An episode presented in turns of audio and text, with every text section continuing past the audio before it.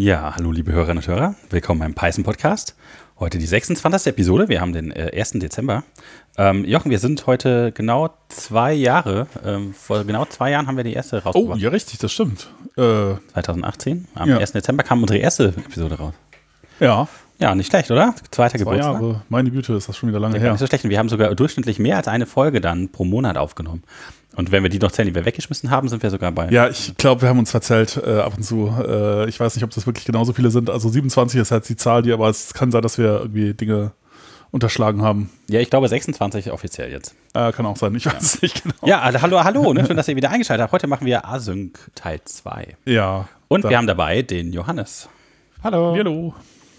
Ja, ähm, wir wollten auch wieder ein bisschen News machen und ähm, Genau. euch ein bisschen entschädigen für die ganzen Folgen, wo wir das so ein bisschen ähm, Ja, wir haben uns ja mal so viel vorgenommen, was wir eigentlich machen wollten. Fragen haben. Ja. Module aus der Standardbibliothek vorstellen, äh, Picks und so, das machen wir dann nie, weil irgendwie immer zu wenig Zeit ist und wir die ganze Zeit brauchen, um unser Audio-Setup hinzukriegen. ja, genau. Und dann, äh, irgendwie- muss am ja. Ende irgendwie jemand wieder ins Ja. Bett und dann äh, müssen wir leider immer aufhören und dann. Äh, Ja, genau.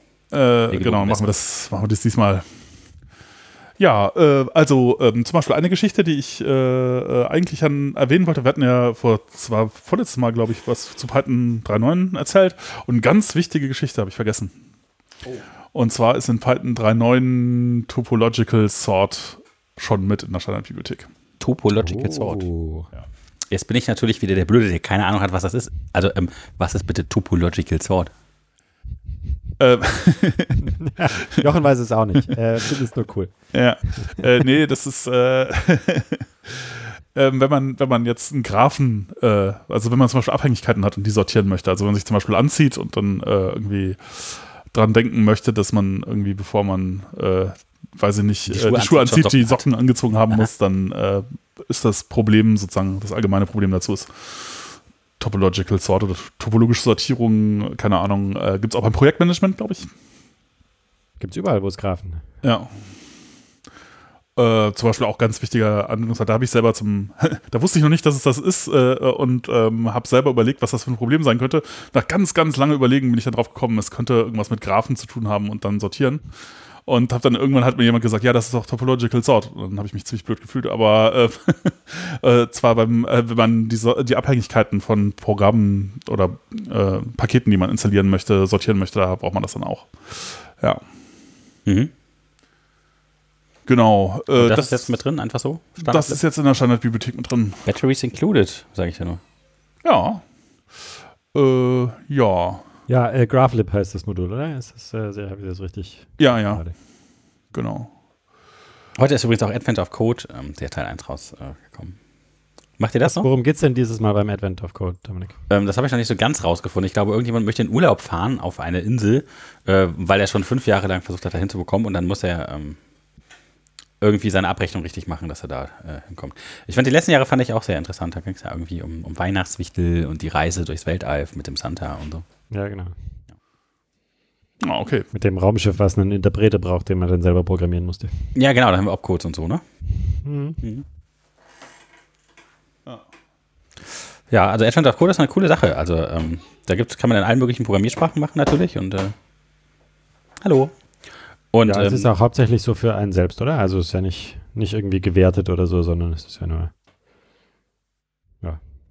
Oh, ich kenne es gar nicht, aber ähm, Ja, es sind einfach 24 äh, Programmieraufgaben, üblicherweise zweigeteilt in zwei Teile. Und äh, die sind immer von der Sorte, hier ist ein kleines Beispiel und äh, hier ist eine große Eingabemenge und wenn du die Antwort weißt, dann tippst du hier in dieses Feld ein. Und dann äh, kannst du quasi überprüfen, ob du die richtige Lösung gefunden hast. ah, okay. Ja. Und äh, das, das ist eigentlich immer ganz nett. Es ist sehr nett gemacht, es ist sehr aufwendig gestaltet und die haben immer schöne Story. Genau, man muss ja mal einen Stern sammeln pro Tag pro Aufgabe, also zwei Sterne am Tag, damit man Zwei am Ende Sterne, genau. für 48, 50 sogar hat, oder?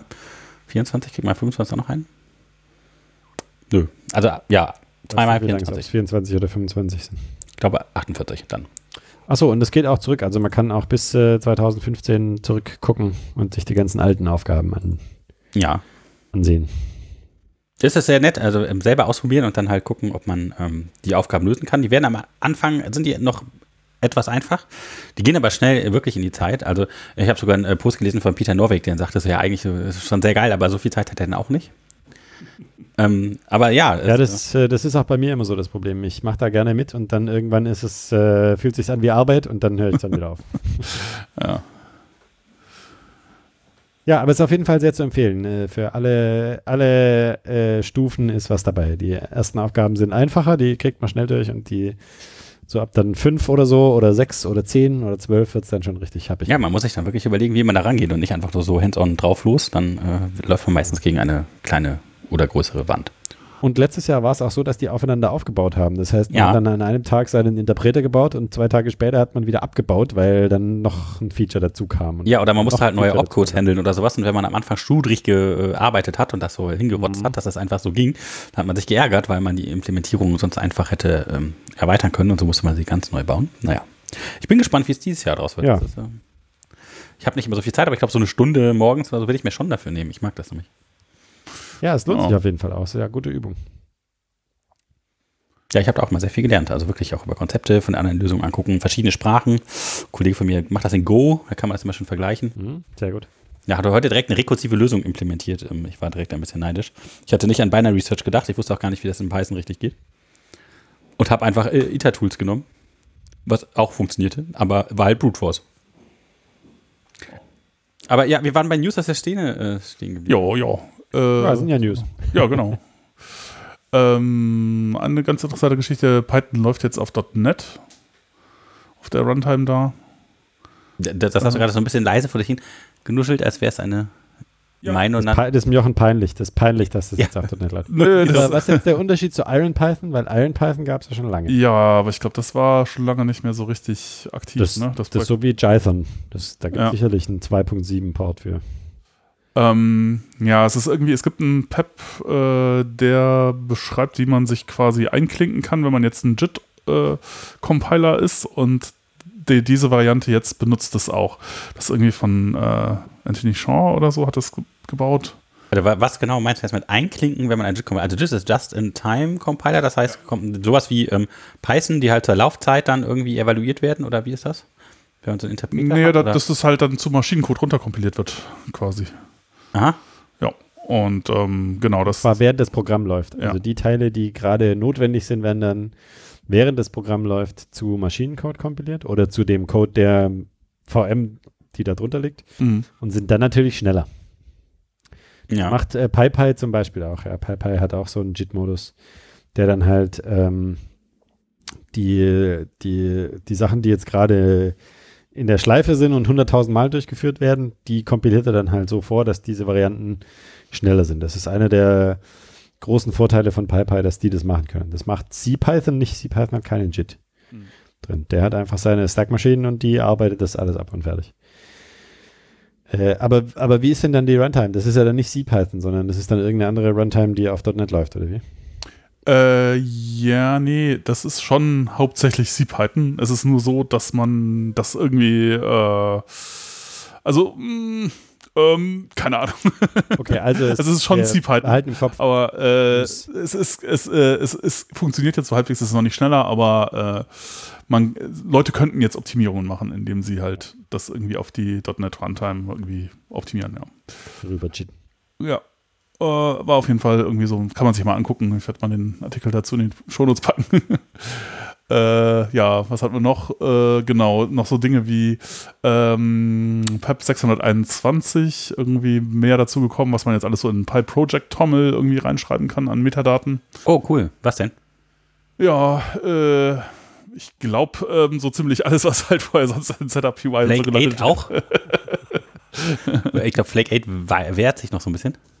Ähm, ja. so- Also was, ich- nee, PyTest geht fast, also PyTest ist PyTest im Moment noch so mit PyTest INI Options, so ein Workaround. Ähm, das wäre cool, wenn das normal wäre. Und äh, ich glaube, Flake 8 hat es noch nicht so wirklich geschafft. Und habe ich noch was vergessen, was fehlt?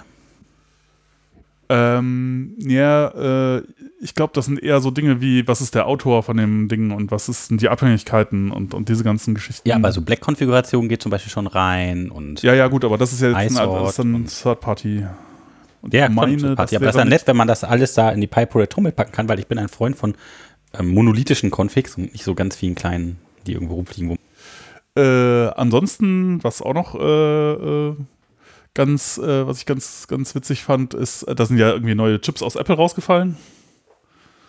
Ähm, ja, Hat man gehört. ja. Das Arm. Gibt's denn, ja, Arm. gibt's denn schon so, hat man schon so Geräte gesehen?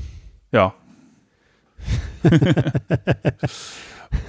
Also du hast schon so einen Sachen. nee, ich habe jetzt keinen, aber ich habe schon äh, irgendwie Ergebnisse von den Ja. gesehen für Dinge, die ich interessant fand.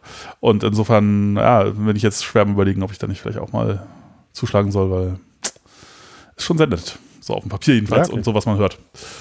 Ja. Ähm, Wenn man in diesem äh, Ökosystem drin ist, dann ist das, glaube ich, eine nette Sache. das ist ja so eine Sache, die ich gar nicht verstehen kann. Ne? Also sonst äh, finde ich ja alles, was Mochen macht, äh, total bewundernswert und super. Aber dieses äh, Mac, äh, Mac, Mekophilie, wie sagt man? Ich weiß nicht. Ja, ja, Macoholiker sagt Fan. Fanboytum, äh, ja.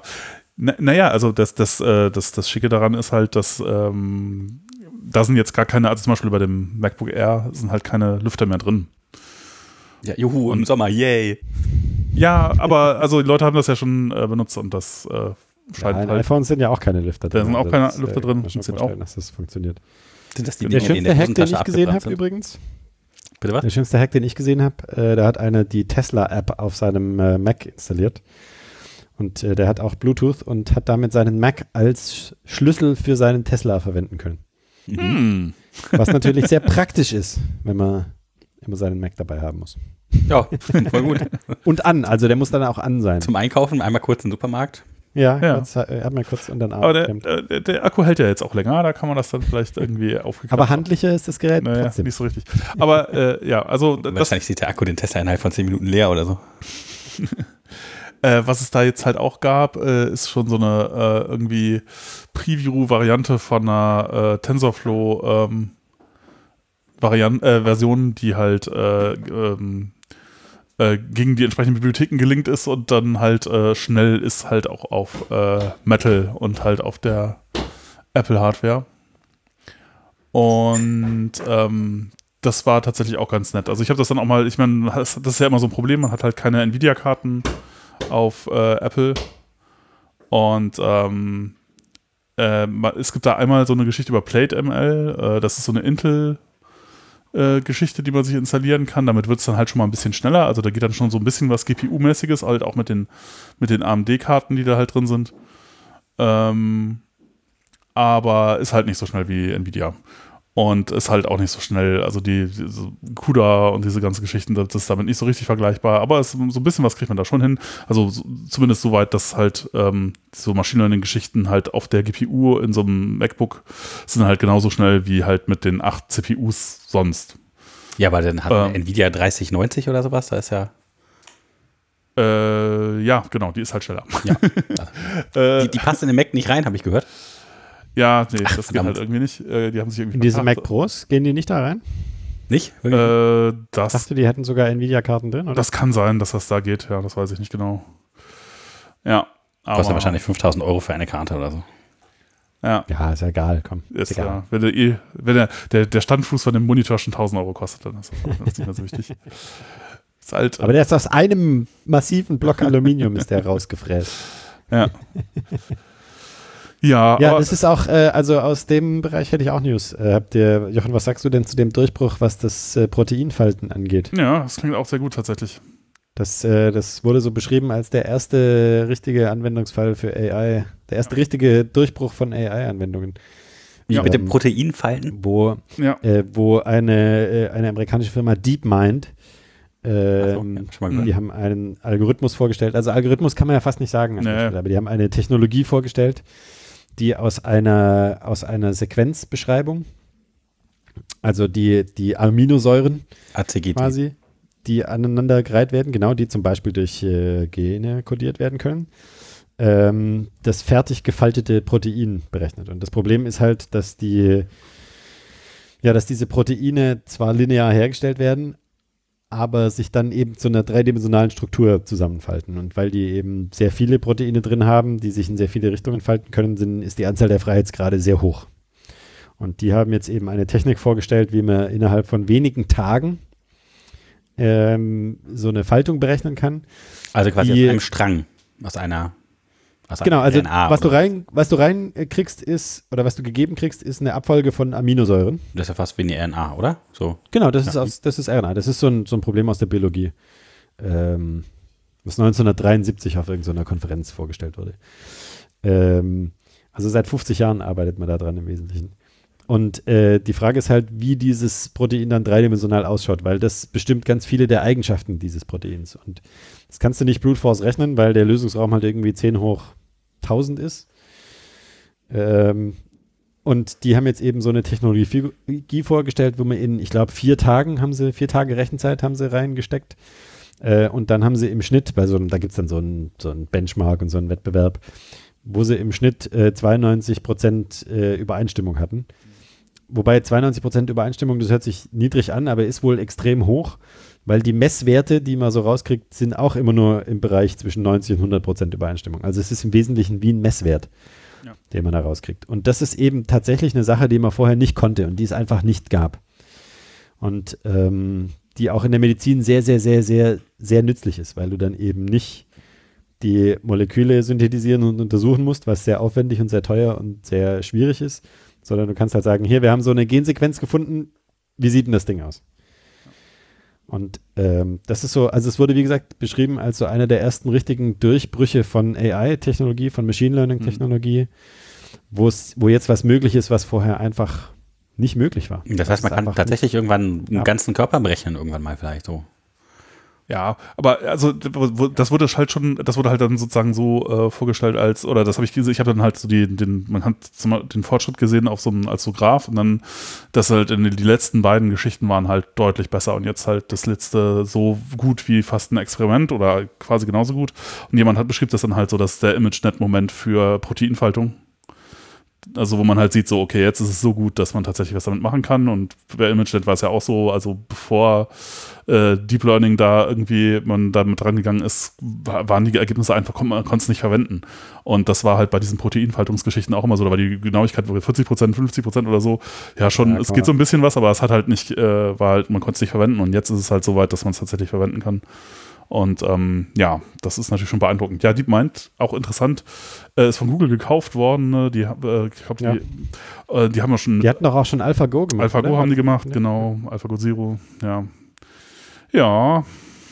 Schon, Ja, spannende Sache. Aber hat nichts mit Python zu tun, also zurück zum Thema. Hunde wollte ich ewig lieben, ja. Ja, Ja, das ist doch gar nicht so schlecht. Also so ein Proteinfalting, da kann man auch bestimmt einige Sachen Sachen machen, die den Körper verjüngen oder sowas. Das ist bestimmt ein gutes Geschäftsmodell, wenn man da relativ weit vorne ist. Ja, jetzt gerade ist es vor allem äh, spannend, weil das halt, weil man da halt auch mRNA-Sequenzen mit berechnen Genau. kann und BioNTech hat, hat- welche die richtige ist. Ja. gut, gut, ja. ja, ja, da geht einiges. Ähm, genau, ähm, ansonsten eine, eine Geschichte, und da, ah, das ist ja schon fast eine Überleitung zu äh, dem ASIC-Thema. Es ist eine neue Release rausgekommen von Phoenix äh, Live View äh, vor kurzem. Ich äh, gucke da ab und zu auch mal so ein bisschen jetzt rein, weil ich mir dieses ganze Elixir Erlangen-Ding halt auch so ein bisschen angucke. Und ähm, das äh, hat jetzt zum Beispiel auch File-Uploads drin. Oh, das hört sich, das, Voll aber das hört interessant. sich total nach Yagni an. Ah, File-Uploads, das machen wir in Release 12, das braucht kein Mensch. Ja, ja, ja, ja, das hat mich jetzt auch gewundert, ehrlich gesagt, dass das noch nicht drin war. Aber Gut. Äh, ja, jetzt ist es drin und das ist auch tatsächlich sehr schick. Also, ja, aber äh, genau, genau. Da, da ist, hat sich auch noch ein bisschen was getan.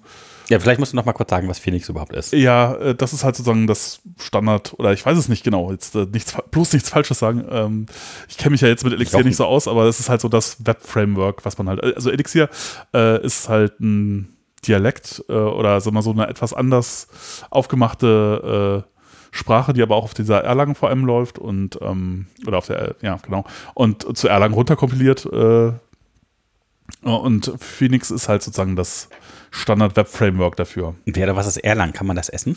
Ja, Erlang ist halt auch so eine, so eine äh, Die Sprache. Ericsson Language. Genau. Wer oder was ist Ericsson? Der, der, der Ericsson Te ist der große Telefonhersteller. Der Telefonhersteller. große. Der, war das Der Schweden? große Telefonhersteller aus War das Schweden? Norwegen, glaube ich. ja. Woher kommt Ericsson? Und äh, das, ich weiß nicht genau, wann das Die heißen entwickelt. inzwischen Sony Ericsson. Die Ach, Ja. sind nicht mehr alleine. Ja, und äh, ich, ich, ich glaube, das ist irgendwie pff, ist schon ein, ein, ziemlich lange her, Anfang der 80er, weiß In nicht, irgendwann dann so äh, äh, Schweden. Da äh, gibt's ein ähm, ganz, ganz, ganz geniales Video aus den 80ern, wo sie das demonstrieren, dieses Erlang-System. Ja. Mit, mit der Ästhetik der 80er, aber mit der Technologie, die heute. Also, wenn ich das programmieren müsste, was die damals zeigen, wüsste ich nicht genau, wie ich es machen würde. ja. ja, ja, ist schon beeindruckend. Außer halt, Also, außer halt Erlang, Erlang nehmen. Ja.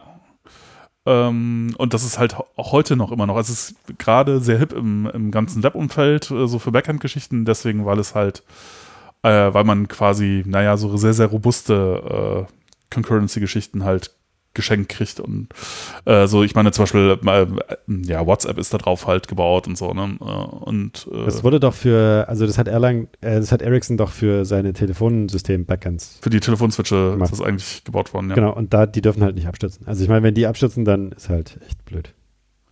Ja. Deshalb ist das so robust. Da gibt es auch einige, es gibt auch einige ähm, Multiplayer-Gaming-Systeme, wo die Backends in Erlang geschrieben sind, einfach weil die nicht abstürzen Ah, cool. Und zwar? skalierbar sein müssen. Und ja, man sieht die ja nicht. Das, äh, das sagen immer nur Firmen wieder hier, wir benutzen Erlang, um unsere Backends zu programmieren, aber die siehst du ja nie. Na gut. Äh, ich mal. Ja, also ich habe gerade mal bei Wikipedia geschaut und da steht ähm, auf der ähm, Übersichtsmap, die ziemlich hässlich ist, Environment Doppelpunkt CCC. Auch interessant. Äh, Crackers Competitors Customers wollten die wohl sagen, aber naja. Das nur so am Rande, kleiner Joke.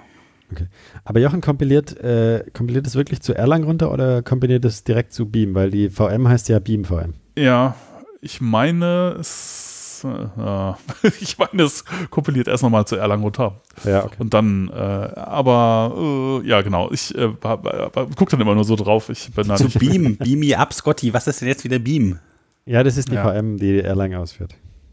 Aha, Das also ist so das wie heißt, CPython. CPython, niemand interagiert je mit CPython, obwohl wir alle immer mit CPython interagieren, aber das ist das, das eigentliche Programm, was das ausführt. Und Das bei, bei Erlang Das und Beam Erlang ist es aus. genauso. Bei Erlang heißt es halt nicht C Erlang, sondern es heißt halt Beam. und dann laufen Dinge wie Elixir auf Erlang. Genau. Aha. Und Elixir ist das Django für Erlang. Nee, Phoenix. Das Phoenix. Das ist Ach, Django Phoenix, sozusagen das- für. Das, das Für Phoenix Elixir. ist Django für Elixir. Ja, Elixir, und Elixir, ja, wird auf Erlang und das läuft dann auf Beam. genau. Und Beam läuft auf? Ich glaube, da gibt es auch irgendwo OTP oder sowas darunter. Prozessoren. Äh, Ja, ich glaube, dass das, dass das äh, die Bibliothek ist. OTP ist die, Das ist die Bibliothek. Ja, kann wenn ich das recht weiß. Aber ich äh, lasse mich gerne in den Kommentaren äh. Genau, jetzt müssen wir uns alle dafür schlagen lassen, so dass wir Dinge reden, grade, wir das ist Ahnung wieder so ein neuer Namespace, ja? Also ich habe Ja. überhaupt keine Ahnung, wovon ihr gerade redet. Ähm, ich fühle mich etwas abgehängt. Ja, das macht nichts, dann Das fühlen wir uns besser. Ja, ist klar. Ja, also äh, genau, eigentlich äh, ist auch nur, äh, ist halt deswegen interessant, weil es halt sozusagen für Async und äh, diese Geschichten halt so das, wo man immer sagt, das ist ein Goldstandard, so da funktioniert das richtig gut und alle, die das da machen, sind immer so begeistert und schauen auf die anderen herab. Dann müssen wir auch vielleicht mal gucken, was das eigentlich so kann. Und ähm, ja, deswegen gucke ich mir das auch gerade so ein bisschen an, um das halt ein bisschen miteinander vergleichen zu können, alles. Äh, und äh, genau dazu äh, vielleicht auch gerade noch eine Überleitung zu so einem Podcast-Software-Thema, äh, weil es gab schon mal einen Versuch, ähm, also äh, nochmal eine Ecke äh, ausholen. Äh, so eine der populäreren Geschichten, wie man Podcasts hostet, ist ja irgendwie ähm, äh, der Podlove Publisher, oder es gibt ja natürlich unterschiedliche Teile, was dieses Hosting betrifft, aber so das Ding, was sozusagen die Feeds äh, generiert und ähm, ja, äh, irgendwie auch den ganzen Website-Teil so zum Großteil macht, äh, das ist halt so ein äh, WordPress-Plugin. Äh, Gleich habe ich schon mal gehört, das von Tim Püttlaff, der ähm, Chaos Radio Expert. ja, ja, gut, der hat das jetzt, der, ja, der hat das Projekt mal initiiert. Ähm, da haben natürlich eine Menge Leute dran, dran irgendwie geschrieben. Ähm, und äh, genau, d- äh, naja, also man kriegt halt so Probleme, wenn man jetzt irgendwie WordPress und dann ein Plugin hat und dann, also äh, das, äh, dazu gibt es jetzt auch einen ganz interessanten Podcast. Äh, Podlovers Podcast heißt er irgendwie und äh, da wurde über die Geschichte auch schon so einiges äh, erzählt. Und ich habe mir das halt mal angehört, weil ich dachte, für mich ganz interessant, weil ich diese ganzen Hosting-Teil, den Publisher-Teil ja sozusagen in Django äh, irgendwie ähm, äh, gebaut habe. Äh, halt natürlich nicht das, was das Ding macht, aber halt so rudimentär, dass man damit halt irgendwie für, für die Anforderungen, die wir haben, das halt so halbwegs hinbekommt. Und ähm, ja, ähm, dachte, vielleicht kann ich da so ein paar interessante Anregungen mitnehmen, was man da eigentlich alles noch so tun kann und worauf man aufpassen muss und so. Und ich fand es äh, sehr unterhaltsam und ich fand es auch interessant, in welche Probleme sie dabei reingelaufen sind. Äh, zum Beispiel äh, einfach mal so ein bisschen so, ich meine, äh, oder könnt ihr euch das schon vorstellen, was man so für Probleme kriegt, wenn man äh, WordPress äh, als Hosting-Plattform nimmt und dann ein Plugin hat? Nö, ich glaube, da gibt es keine, keinerlei Keine- Sicherheitsprobleme das und auch keine, Ja. keine Interabhängigkeiten und auch keine Dependency Hell, gar nichts. Ich glaube nicht, dass das, nö, ist nicht. Das ist ja Klick, Klick und funktioniert. Ja, Ja, also das ist halt, ich Geht meine, das ist halt so eine, so eine, es ist natürlich super zugänglich und es funktioniert überall und ähm, insofern kann ich das natürlich in gewisser Weise verstehen, dass man das macht, weil man halt äh, sozusagen, wenn man nicht benutzt wird, dann hilft einem das ja natürlich auch alles nicht. Aber wenn man es, wenn es dann benutzt wird und ist es halt ein WordPress-Plugin, dann hat man halt auch einen Haufen Probleme, die man sonst nicht hätte. Unter anderem also der, der arme Mensch, der das dann erzählt hat, ich jetzt leider den Namen auch gerade nicht parat, äh, der da schon ganz lange dran rum äh, entwickelt, äh, erzählte dann so, ja, also wir haben das, äh, also irgendwann wollten Leute dann so Statistik haben auch und dann, äh, hm, dann liefen aber die Statistik-Jobs irgendwie so ein bisschen länger und ähm, naja, normalerweise so WordPress, das läuft dann halt auf, auf, auf Hostern irgendwo und die beenden die Prozesse halt immer so nach einer Minute ungefähr. Weil normalerweise ist das kein gutes Zeichen, wenn dein, wenn dein Web-Request länger als eine Minute läuft. Und dann schießt man den lieber weg, weil wahrscheinlich ist er eh kaputt. Und äh, mh, naja, du blockierst ja auch einen Worker komplett äh, sozusagen. Ja, das und das sind ja kostet Shared-Hoster, ne? Und die, hat- da gibt es ja ganz viele Leute. Und dann blockierst du ja deren Ressourcen. Das heißt, äh, ja, nicht so gut. Und jetzt musst du halt aber irgendwie um diese Beschränkungen drumherum programmieren. Weil äh, sowas wie äh, Background-Tasks oder irgendwie Task-Queue-System oder so hast du halt nicht. Du hast halt auch nicht irgendwelche Maschinen mit Workern, die dann halt Sachen abarbeiten oder so. Das gibt's halt einfach alles nicht. Und du musst halt alles in Requests abhandeln. Das heißt, du musst darauf warten, dass ein Request vorbeikommt und dann guckst du halt in eine Kontakttabelle und guckst halt, ob jetzt gerade irgendwas laufen muss. Und wenn ja, dann läuft das halt in deinem Request. Äh, und derjenige, der die Webseite aufgerufen hat, der hat halt ein bisschen Pech gehabt und der muss halt, länger warten. Und äh, aber du musst halt aufpassen, wenn das länger dauert als eine Minute oder wenn du dich diesem Bereich näherst, dann wird's halt knifflig. Und dann hat er dann irgendwie so ein, so ein Katz-und-Maus-Spiel äh, gebaut, wo man dann so einen Prozess wegforkt äh, nach äh, kurz vor 60 Sekunden und dann wieder berechnet, berechnet, berechnet, alles wieder serialisiert, wieder wegforkt und dann sozusagen dem, dem, dem Kill immer wegläuft. und das ist natürlich schon, also ich meine, ja, hm, ja, ist eine lustige Übung, würde ich mal sagen. ja, kann man natürlich machen. Ähm, oder halt eben auch so Dinge wie, mh, ja, sie wollten irgendwann die Podcast-Logos anzeigen und ähm, äh, äh, da gibt es ja die von iTunes äh, geforderten Größen, das sind so 3000 mal 3000 äh, Pixel, das ist ein bisschen groß. Und dann sie so, okay, das rechnen wir einfach ein bisschen runter und dann, ah, oh Mist, so einfach kann man das aber nicht machen. Man muss ja irgendwie berücksichtigen, dass auf unterschiedlichen Monitorgrößen die Dinge unterschiedliche viele Pixel haben müssen und so. Und wie macht man denn das? Und was ist denn die Standardlösung von WordPress? Und dann haben sie gesehen, so, oh, es gibt keine. Und äh, das Problem hat mich ja auch schon, äh, das ist auch etwas, wo ich bei Django etwas überrascht war, dass es da einfach nichts gab. Und ähm, ja, dann mussten sie das halt auch irgendwie selber bauen, wo man sich denkt, oh ja, das Problem hatte ich halt auch schon, das habe ich dann auch selber bauen.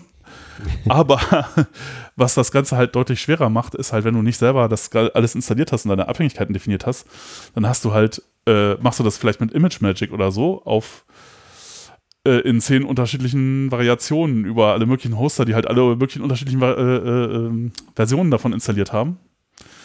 Und dann musst du mit musst du halt Code schreiben, der mit zehn unterschiedlichen Versionen von irgendeiner Bildbearbeitungsgeschichte klarkommt, was natürlich totaler, das ist natürlich gruselig alles. Hell. Ja. Ja, Dependency her. Ja, und äh, genau, all diese Dinge und ähm, ja, ich meine, äh, kann man sich ja auch mal selber anhören, wenn das, äh, also es war, äh, es war, es war schon interessant und es war, ich fand das auch total cool, was sie da alles irgendwie mit hingekriegt haben und äh, da rausgeholt haben. Auf der anderen Seite würde ich jetzt sagen, wenn man jetzt nochmal anfängt mit sowas, dann nimmt man doch vielleicht lieber irgendwie ein richtiges äh, Framework zum Entwickeln von Webseiten und nicht irgendwie ähm, äh, ein WordPress. WordPress-Plugin, ne? Also Naja, das Problem ist, was du jetzt gerade sagst, das nimmt man vielleicht lieber, ist natürlich nett, wenn man denn weiß, wie es geht. Ne? Ich glaube, das ist so die größte. Nee, ich glaube, das war tatsächlich Absicht, dass das so, ähm, weil die äh, Frage war, wie, wie kommt man halt äh, zu einer Userbasis? Und äh, das geht halt nur, wenn man dahin geht, wo die Leute sind. Und die sind halt bei WordPress, oder waren sie auf jeden Fall zumindest damals zu mehr oder weniger 100 Prozent. Ja, ich weiß nicht, ob sich das groß geändert hat. Ja, doch, es gibt mittlerweile Hoster. Es gab, und äh, es gibt zum Beispiel Podigy äh, als Podcast-Hoster, der äh, inzwischen auch relativ groß ist. Und ähm, einer der Gründer davon war halt auch bei einem von den diesen äh, äh, Podcast-Episoden zu Gast und der erzählt dann so, ja, also äh, wir haben das dann auch gemacht, irgendwie so Podcast-Hosting irgendwie mal gebaut, aber wir haben dann Ruby und Rails genommen und da dachte ich mir so, ja, okay, das ist schon mal eine deutlich bessere Wahl. Also ich würde würd auch so, also wenn, wenn ich so spontan sagen müsste, so Ruby und Rails wahrscheinlich eine gute, gute Wahl oder eben Django wahrscheinlich auch, um sowas zu bauen, weil da hat man halt einen Großteil von dem ganzen Kram, den man braucht, der ist da halt schon einfach drin. Ja. Oder nachladbar zumindest. Ja. Und man hat halt äh, Wege, damit umzugehen. Und das macht es halt dann natürlich schon mal deutlich einfacher. Auf der anderen Seite ist es dann halt äh, so, wenn du jetzt aber eigentlich äh, äh die ganzen äh, Podcasts, äh, Blogs, die es da draußen gibt, unterstützen möchtest in dem, was sie tun, ja, ist halt schwierig. Da musst du halt dann irgendwas für WordPress entwickeln, was natürlich nicht so, nicht so einfach ist. Also ich weiß es nicht, ich habe keine, keine Antwort darauf. Ähm, ja. Aber ich fand es halt interessant, dass das halt, äh, wie sich das da so entwickelt hat. Und äh, deswegen kam ich eigentlich drauf. Äh, die haben dann nochmal versucht, das alles komplett neu zu bauen und zwar in Elixir. Ah. Ja. Die Katze beißt sich in den Schwanz. Genau. Und äh, eigentlich eine ganz gute Idee. Aber das ist dann irgendwie auch nicht so richtig äh, dann fertig geworden. Aber im Prinzip würde ich auch sagen, ja, so Elixir klingt schon mal deutlich besser. Ja. Ähm, das haben die gemacht, weil man das mit Async so toll machen kann? Bei Elixir oder was? Ja, weil du damit halt auch diese, die, die, die, die harten Probleme lösen kannst. Du musst die Request nicht mehr Katze und Maus hinterher spielen. Ja, nee, da, das ist gut, aber das ist nochmal, nee, eher solch, solche Sachen wie, du willst ja auch zum Beispiel die Files äh, irgendwie distributieren, zum Beispiel. Und du kannst natürlich ein CDN nehmen, aber ich merke das jetzt auch irgendwie, äh, so CDN ist halt äh, einmal teuer und ähm, ja, also weiß nicht. Wäre eigentlich schon cooler, das selber machen zu können, aber dann ist halt wieder blöd. Also das kannst du dann nicht irgendwie mit einem WordPress-Plugin machen, da kannst du keine Files haben. Das, jedenfalls, oh, kann man schon, aber das. Was ist mit einem selbstgehosteten Minio oder sowas? Äh, ja, ja, ja, gut, aber ähm, ist halt auch kein CDN, hast du auch keine ja wenn du globale Infrastruktur haben willst. Also du meinst, die Verteilung über mehrere Länder hinweg ist sonst kompliziert? Ja, Oder? ja, auch generell die schnelle Anbindung, wenn du halt sehr viele große Dateien hosten willst, ist nicht ganz, ganz simpel, das ne, performant der, hinzukriegen. Der, der, der Vorteil bei Elixir wäre halt, du kannst halt alles damit machen. Du kannst halt da dein, dein File-Verwaltungsdings mitmachen, genauso wie dein Backend für irgendwie dein Frontend äh, und ähm, du musst eigentlich nie diese Umgebung verlassen und kannst darin halt alles bauen. ja, aber warum ist das denn so? Warum ist das denn für alles geeignet? Das hört sich so an, als würdest du den Podcast umbenennen wollen. Noch nicht, nein. Lernst, aber, du denn, lernst du denn Elixir oder ist es nur nee, Neid, der aus der spricht? Ja, es ist schon Neid auch, ja. Ja. Kann ich äh, verstehen, das ich, mir ich, äh, ich habe tatsächlich auch hier so Elixir in Action oder sowas Buch rumliegen. Ich habe auch schon mal reingeguckt, aber ich habe es noch nicht so. Das diffundiert jetzt durch dein Kopfkissen durch in deinen Kopf rein. Genau, das ho hoffe ich mir davon. Mal schauen, so, ob das, das beste Methode. Ähm, ich habe auch noch so ein, zwei Bücher unter dem Kopfkissen. Ja, äh, ja das ist, äh, das bei Elixir habe ich auch immer das Gefühl, ich, ich hätte gerne die Zeit schon reingesteckt, das mal gelernt zu haben, aber, aber jetzt habe ich doch auch keine Lust, das gerade jetzt zu machen. Ja. Ja, aber Jochen, erklär mal, warum ist das, äh, warum ist das so? Ja, nee, ja also, Kekse ist ein, ist ein, großes Thema. Also was halt, was halt äh, auch eben, weshalb ich das jetzt auch so betont habe, mit, man kann damit halt alles machen, du kannst damit halt auch Files serven und kriegst halt, also zum Beispiel, irgendwie nehmen wir dieses Problem davon hatten wir jetzt in dem, in dem Django-Channel ähm, ja auch schon ein paar Mal irgendwie private Files serven oder sowas. Wenn du das jetzt irgendwie, nehmen wir an, du nimmst jetzt mal Django als deine Podcast-Hosting-Plattform und jetzt willst du aber sowas auch haben, vielleicht wie private Podcaster, keine Ahnung, irgendwie, wenn es was gibt, keine Ahnung, ich weiß es nicht, aber du willst irgendwie den Zugriff beschränken. oder ähm, Bilder oder so von der Familie. Deine geheimen Vertragsdaten. Ja, irgendwie sowas, äh, dann äh, ist das halt nicht mehr so ganz einfach, weil ähm, die Files kannst du ja auch nicht mit Django direkt ausliefern, wenn du das jetzt mal so default kannst du treibst. Kannst du schon, ist halt aber dann nicht so Ja, gut, da wenn da hat tausend Geld- Leute gleichzeitig viel Geld drauf, verbrannt. wenn da, wenn da viele Leute gleichzeitig darauf zugreifen, geht das nicht so gut. Äh, auf der anderen Seite kann eigentlich nur Django bzw. der Applikationsserver entscheiden, ob jetzt Privat irgendwie viele Leute gleichzeitig hatte ich auch irgendwie gerade so ein bisschen, ja. äh, äh, ob, ob ein Request autorisiert ist oder nicht. Der Dominik bezweifelt unseren Erfolg. Hm? Wie, warte, wieso? Naja, Weil Also privat das- da ist- viele Leute gleichzeitig. Natürlich, ist- in unserer coolen doch. Gang laden viele Leute. Ja, das passiert relativ schnell. Das passiert möglicherweise schon mit einem Browser, kriegst du das halt schon hin. Also wenn du halt irgendwie da, weiß ich nicht, äh, Du meinst nimmst mittlere halt, Maustaste macht den neuen Tab auf und damit. Äh, ja, wenn du einen neuen Tab Nee, auch aufmachst wenn du zehn Bilder auf einer der Auf deiner Seite hast, dann ist halt schon- sehen ist schon vorbei. hast. ja. okay. Das heißt, du kriegst das schon mit einem Browser hin. Also wenn du jetzt, ich weiß nicht, wie viel, wie viel Worker du normalerweise hast, aber wenn du jetzt eine, irgendeine billige VM hast auf irgendeinem, auf Hetzner oder weiß ich, dann ist halt, wenn du da nur ein paar Prozesse laufen hast, dann sind die halt schon mit einem Request ausgelastet. äh, Ja, und was ist, jetzt mit, was ist jetzt mit X-Send-File, Jochen? Genau, das wäre dann halt sozusagen eine, eine Möglichkeit, das Problem zu lösen, dass man halt, äh, dass der Request an den Applikationsserver geht, der äh, sagt, überprüft, ob der autorisiert ist oder nicht und schickt dann halt einen Header zurück in der Response. Ja, also dieser, Requ dieser Request sah gut aus und dann geht jetzt irgendwas in der Proxy-Pipeline in Nginx oder so hin, sieht diesen Header in der Response und sagt, ah, das war eigentlich eine File-Response, aber der Applikationsserver kann ja jetzt keine Files zurückschicken, das wäre ja blöd. Dann äh, bleibt da ja die ganze Zeit die Verbindung offen und es gibt nicht so viele Applikationsserver. Daher nehme ich jetzt mal diesen Request, diese, diese Response und tausche die aus durch eine File-Response äh, äh, mit dem echten File, auf das ich Zugriff habe und schicke das zurück. ja, also ist äh, die Konfiguration dann doch wieder eigentlich relativ weil man in, den- X einen Eintrag macht, der dann dieses wie erster X-File Response Set Dings Ja, Ja, halt aber- aber auf jeden Fall Nginx benutzen. Genau. Ähm, Geht das nicht mit Kali? Aber, aber Jochen, warum, warum ist denn das jetzt besser? Warum ist denn das besser, wenn Shady. der Nginx das macht, anstatt dass unser Django, unser Ja, weil Unicorn dem, oder weil dem, was bei immer dem? Nginx ist das halt e- egal, wenn da 1000 Requests reinkommen. Aber warum? Warum ist es dem egal und warum ist es uns nicht egal? Ja, deswegen, weil halt äh, äh, sozusagen eine Verbindung den Nginx nicht blockiert. Also selbst wenn er da Daten zurücksendet, dann äh, kann er das äh, auf 1000 Verbindungen gleichzeitig tun.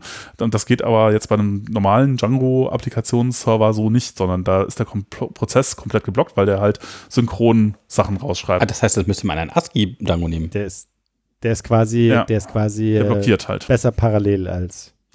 Ja, äh, ja, also der macht halt parallel I.O., ja.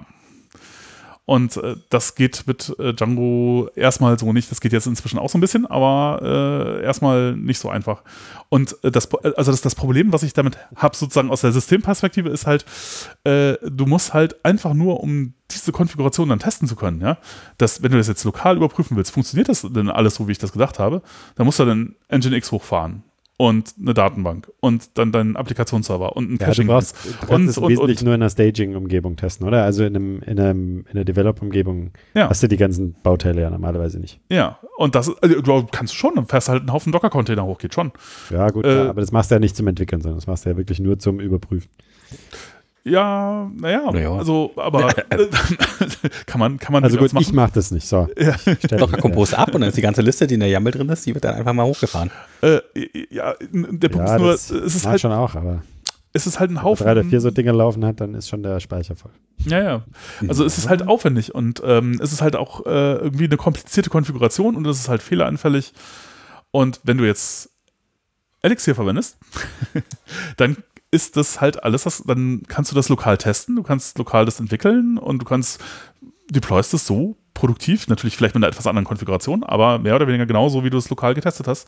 Und wenn das dann lokal funktioniert dann funktioniert das dann auch. Und du brauchst keine komplizierte Architektur mit irgendwie noch drei anderen Teilen, die halt zusammen funktionieren müssen, damit es klappt insgesamt. Und das hat natürlich schon einen gewissen Reiz. Ja? Also ich meine, also ich, ich äh, entwickle auch viel mit Docker, weil das halt, äh, ja, ich meine, bei ganz vielen Leuten wahrscheinlich so das Mittel der Wahl ist, um halt Entwicklungsumgebungen zu vereinheitlichen. Und bei mir ist das so, also äh, das lüftet, also mein Laptop lüftet einfach die ganze Zeit. Ich dachte, er hat keinen Lüfter mehr. Ach so, stimmt, das war noch mal. Und wenn ich das vom Strom abstecke, dann dauert das eine Stunde und dann ist der Akku leer. Und äh, das ist halt irgendwie eigentlich kein schöner Zustand. Aber so ist es halt.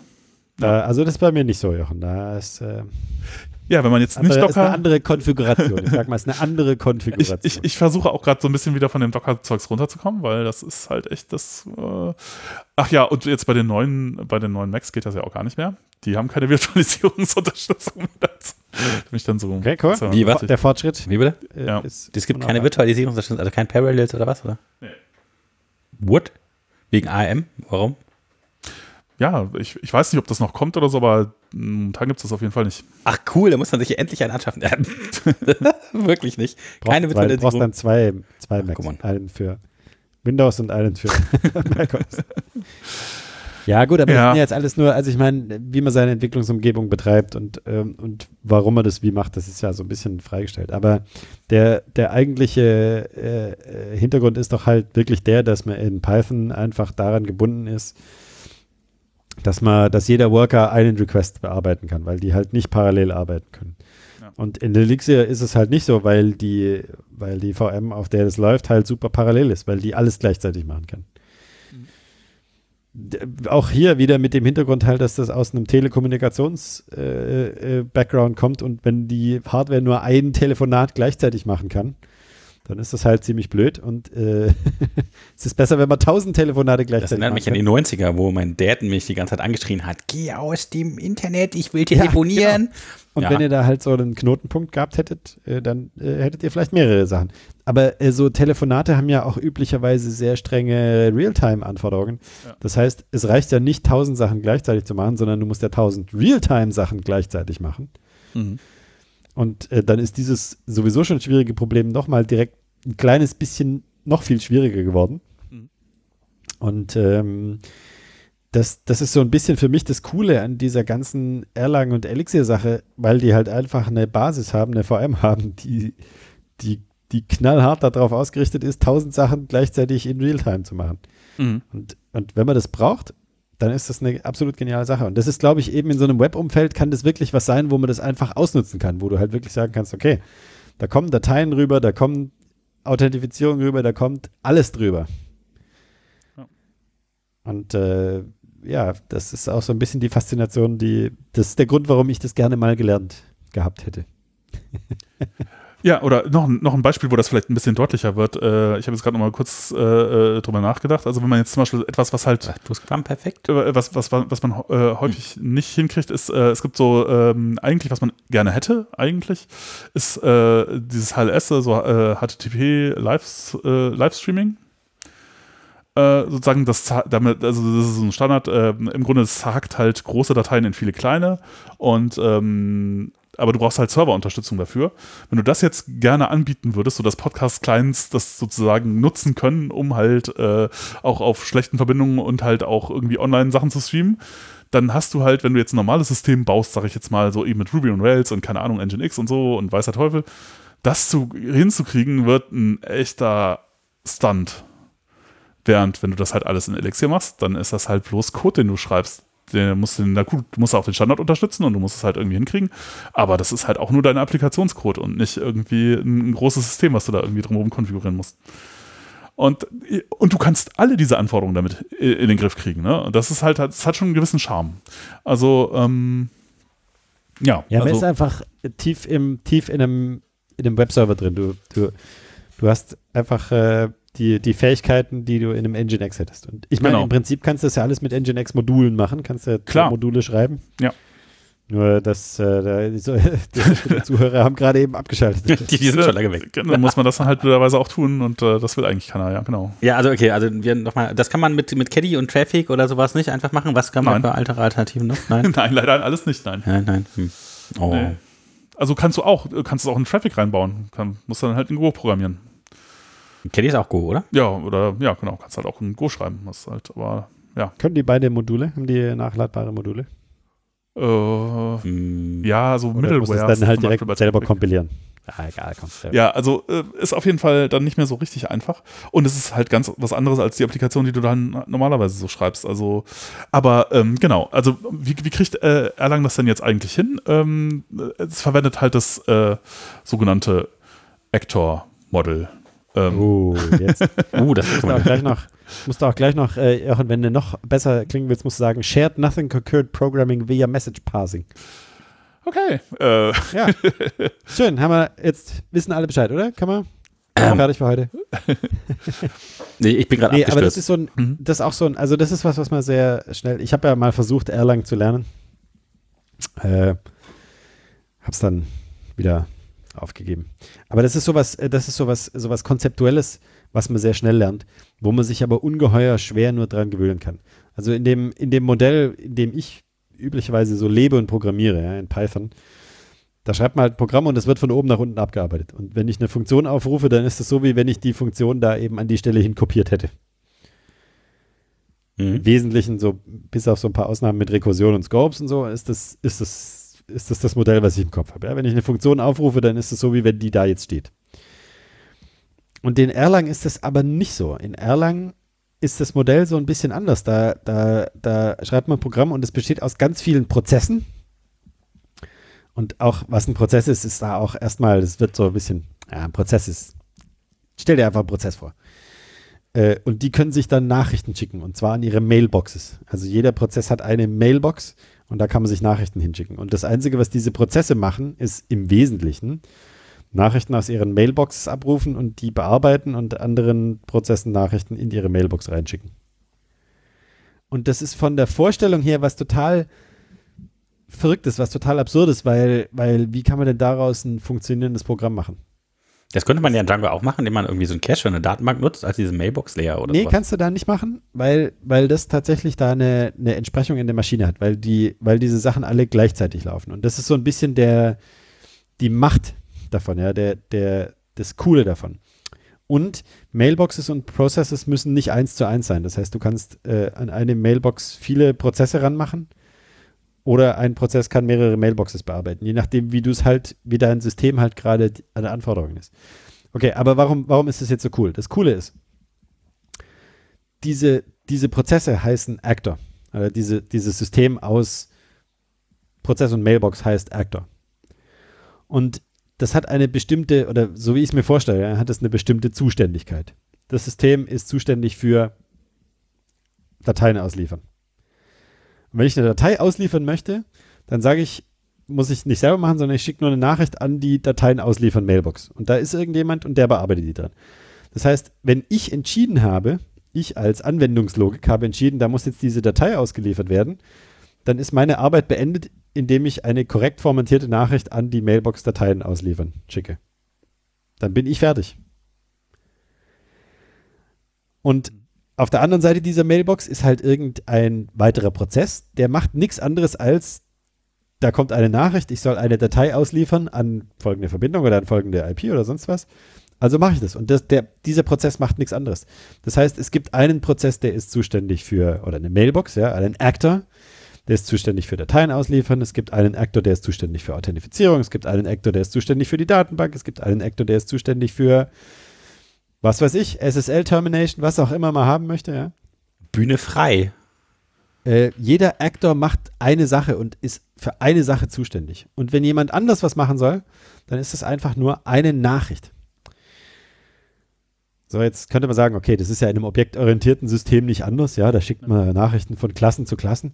Der Unterschied ist, dass diese Actors ähm, selbst laufende Prozesse sind. Das heißt, wenn ich eine Nachricht schicke, dann wird die halt gleichzeitig, die wird jetzt sofort bearbeitet. Diese, die, ich muss nicht warten, bis die Nachricht abgearbeitet ist von der Klasse und das kann ja sehr lange dauern, ja, wenn meine View-Klasse aufgerufen wird und ich eine Datei ausliefern muss, dann dauert es halt so lange, wie das dauert, die Datei auszuliefern und dann ist die Nachricht bearbeitet. Sondern das sind wirklich einfach nur kurze Nachrichten. Mach das, mach das, tu das. Hier ist was passiert. Also, also Events, ja. Das sind einfach nur Dinge, die passieren sollen oder Nachrichten, die in dem System relevant sind und die werden dann sofort weiter bearbeitet. Und derjenige, der für die Authentifizierung zuständig ist, der kann sich den nächsten, der kann sofort den nächsten Request authentifizieren. So, das ist die eine Sache. Die andere Sache ist, in Klassen ist es, wenn man eine objektorientierte Architektur hat, dann ist es sehr leicht, äh, Daten zu verteilen. Da gibt es diese, wir haben ja schon drüber gesprochen, ja, es gibt diese Sachen, wie man Klassen aufbauen sollte und dass die, dass die abgeschlossen sein sollten und dass man, dass die ihre privaten Daten privat halten sollen und dass nur das Interface und so weiter. Aber im Endeffekt ist es ja doch irgendwie so, dass man schon ungefähr weiß, was diese Klasse wie macht. Und auch was die für Daten enthält. Und dann manchmal ist es halt auch so, dass man auf Daten zugreifen muss, die die, die halt da drin sind und die draußen sind. Das geht in diesem Actor-Modell überhaupt nicht. In dem Actor-Modell gibt es nur eine Möglichkeit, mit einer anderen, mit einem anderen Actor zu kommunizieren und das ist über eine Nachricht. Das heißt, alles, was in diesem Actor-Modell passiert ist, du schickst Nachrichten. Aber die Ector kann man dann klonen oder was? Oder dass sie doch gleichzeitig irgendwas machen können? Oder an der einen Mailbox, wie du sagtest? Oder? Die, die, Mailbox ist, die Mailbox ist der Endpoint. Ja? Du, du, du schreibst eine Nachricht und du schreibst die in den, tust die in den Briefkasten rein und dann bist du nicht mehr dafür verantwortlich. Also die Worker dass da zehn Leute alle raus. gleichzeitig, dass da Okay. zehn Leute gleichzeitig diese Mailbox bearbeiten, das kann dir völlig egal sein. Dann hast du so ein Weil das äh, Ist ja LIFO irrelevant. oder FIFO oder sowas, Methode und kann- kannst dann einfach Dinge da rausnehmen aus der Mailbox. Nee, ja, also das, davon gibt es dann sehr, sehr viele. Also das ist halt so, dass, äh, ich weiß nicht, ähm, also Tausende gar kein Problem, auch Millionen kein Problem. Ähm, und äh, das ist, äh, ähm, also ja, äh, äh, also äh, das kannst du quasi beliebig hochskalieren, sagen wir mal so. Und das Man kann funktioniert die halt auch, auch dynamisch neu starten. Die, Mhm. die, die werden auch dynamisch neu gestartet. Und wenn so einer abbricht, ja, wenn einer kaputt geht, weil er irgendeine Nachricht nicht verstanden hat oder weil irgendwas ist, dann wird er halt gelöscht und einfach ein neuer gestartet. So, zack, der, der ist jetzt weg. Ja. Was ja kein Problem ist, wenn äh, äh, sozusagen, also äh, was man dazu noch sagen muss, genau, äh, eine schöne Eigenschaft sozusagen für dieses Modell, äh, die halt Erlang da auch direkt mitbringt, ist, dass äh, da das ja so eine funktionale Programmiersprache ist, ist halt sowas wie Daten verändern, das geht halt einfach nicht. Das, äh, das ist prinzipiell nicht möglich. ähm, du kannst halt bloß Daten kopieren, aber das heißt, du kannst äh, Sachen auch mal perfekt cachen und so. Weil, äh, und es ist auch e- egal, äh, wer da was macht, weil es ist ja sowieso immer nur das Gleiche, ja. Es ist halt nie, du kannst, es ist nicht möglich, dass jemand hinterher irgendwie Daten verändert hat und das in einem anderen State ist oder so. Äh, sondern, ähm, ja, wenn, der- wenn der State irgendwie kopiert wird und dann macht das halt ein anderer Actor, ist das halt völlig egal, wer das jetzt war. Weil äh, Ja, oder auch wenn der abstürzt und ein Ja. anderer übernimmt das. Ist egal. ist völlig wurscht. Die sind alle gleich. Du hast eine Armee von identisch ausschauenden Schauspielern. Ja, und ähm, äh, man kann das halt auch nicht umgehen, weil äh, ja, das äh, verbietet einem die Sprache. So, es gibt ja auch äh, sozusagen eine Actor-Implementierung in anderen Sprachen. Es gibt auch diverse in C zum Beispiel, aber Ja, du Python kannst gibt es auch. Acker. PyAcker, ja. Äh, äh, Super Sache übrigens, sollte jeder verwenden. Okay, äh, Mhm. ich habe nur gehört, dass es das gibt. Ich weiß aber nicht, und dass es sich an der, an der Scala-Acker-Geschichte orientiert. Ja, genau, das kommt von Scala. Ja. Wann, wann, wie, wo benutzt man das dann? Wobei Scala ist ja quasi Erlangen für. Ja, für die, äh, ja, genau. Okay. Wie, wie benutzt man das dann? Wann dieses PyAK? Ja, wenn du halt äh, äh, äh, synchrone Sachen haben willst. Das, das, das Problem an PyAcker ist halt, dass das immer noch den GIL beachten muss. Das heißt, du gewinnst nicht so ungeheuer viel. Ähm, weil du immer noch in dieser äh, mehr oder weniger Single-Threaded Python-Welt festhängst. Aber das macht die Struktur einfacher. Ja? Es löst dich davon ab, alles in einem Ablauf machen zu müssen, sondern du kannst sagen, so, dieses Ding ist jetzt verantwortlich für und das hat folgende Ressourcen fest in der Hand und zack. Aber was du halt nicht hinkriegen kannst und was das halt so ein bisschen, also ich meine, klar, du kannst natürlich dann sagen, okay, ich weiß, ich darf hier nur äh, immutable Datenstrukturen verwenden und so, aber du kannst Ja, natürlich Sachen kannst. schon ändern, wenn du böse bist und äh, das geht halt äh, in Erlang nicht. Da, äh, Ich habe gerade auch eine andere Bibliothek gefunden, die heißt Tespian. Habe ich auch nicht reingeguckt, keine Ahnung. Ja, das ist Ja. auch ein Actor. das sind die Theaterschauspieler. Ähm, ja. Äh, äh, genau, also ich meine, man zahlt da natürlich einen Preis für. Also man zahlt den Preis vor allen Dingen in, Haupt, in Hauptspeicher. Ne? Also man muss halt alles kopieren, wenn man irgendwas verändern will. Das muss dann, ähm, das ist halt auch das, was einen im Wesentlichen begrenzt, was die Anzahl der äh, Actor-Dinger äh, halt angeht. Ne? Dass man, wenn der Hauptspeicher voll ist, dann ist halt Schluss.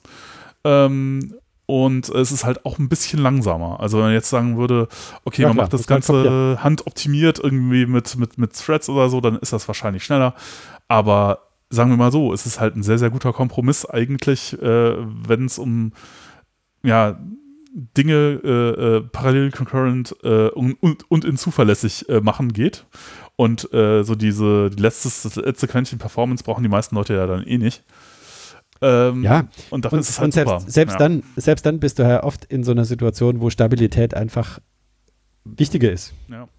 Ja, und die kriegst du da halt für umsonst mit dazu, weil das sehr schwierig ist, da die, diese VM zu crashen. Und selbst wenn du irgendwas machst, was crasht, dann hast du halt deinen eigenen, dann hast du halt diesen einen Request gecrashed.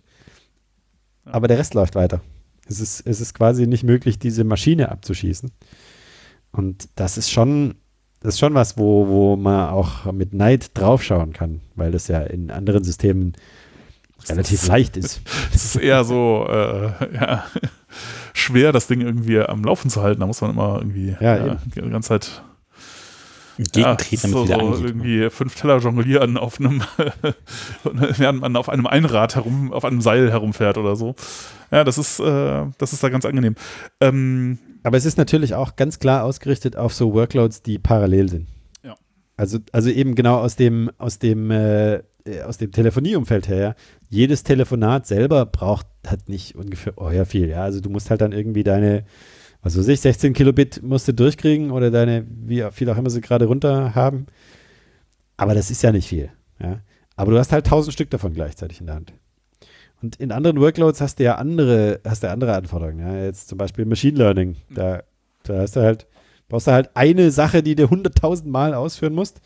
Und da ist es besser, äh, Prozessoren zu haben, die das schnell machen können. Deshalb hat sich das ja auch so ein bisschen anders entwickelt.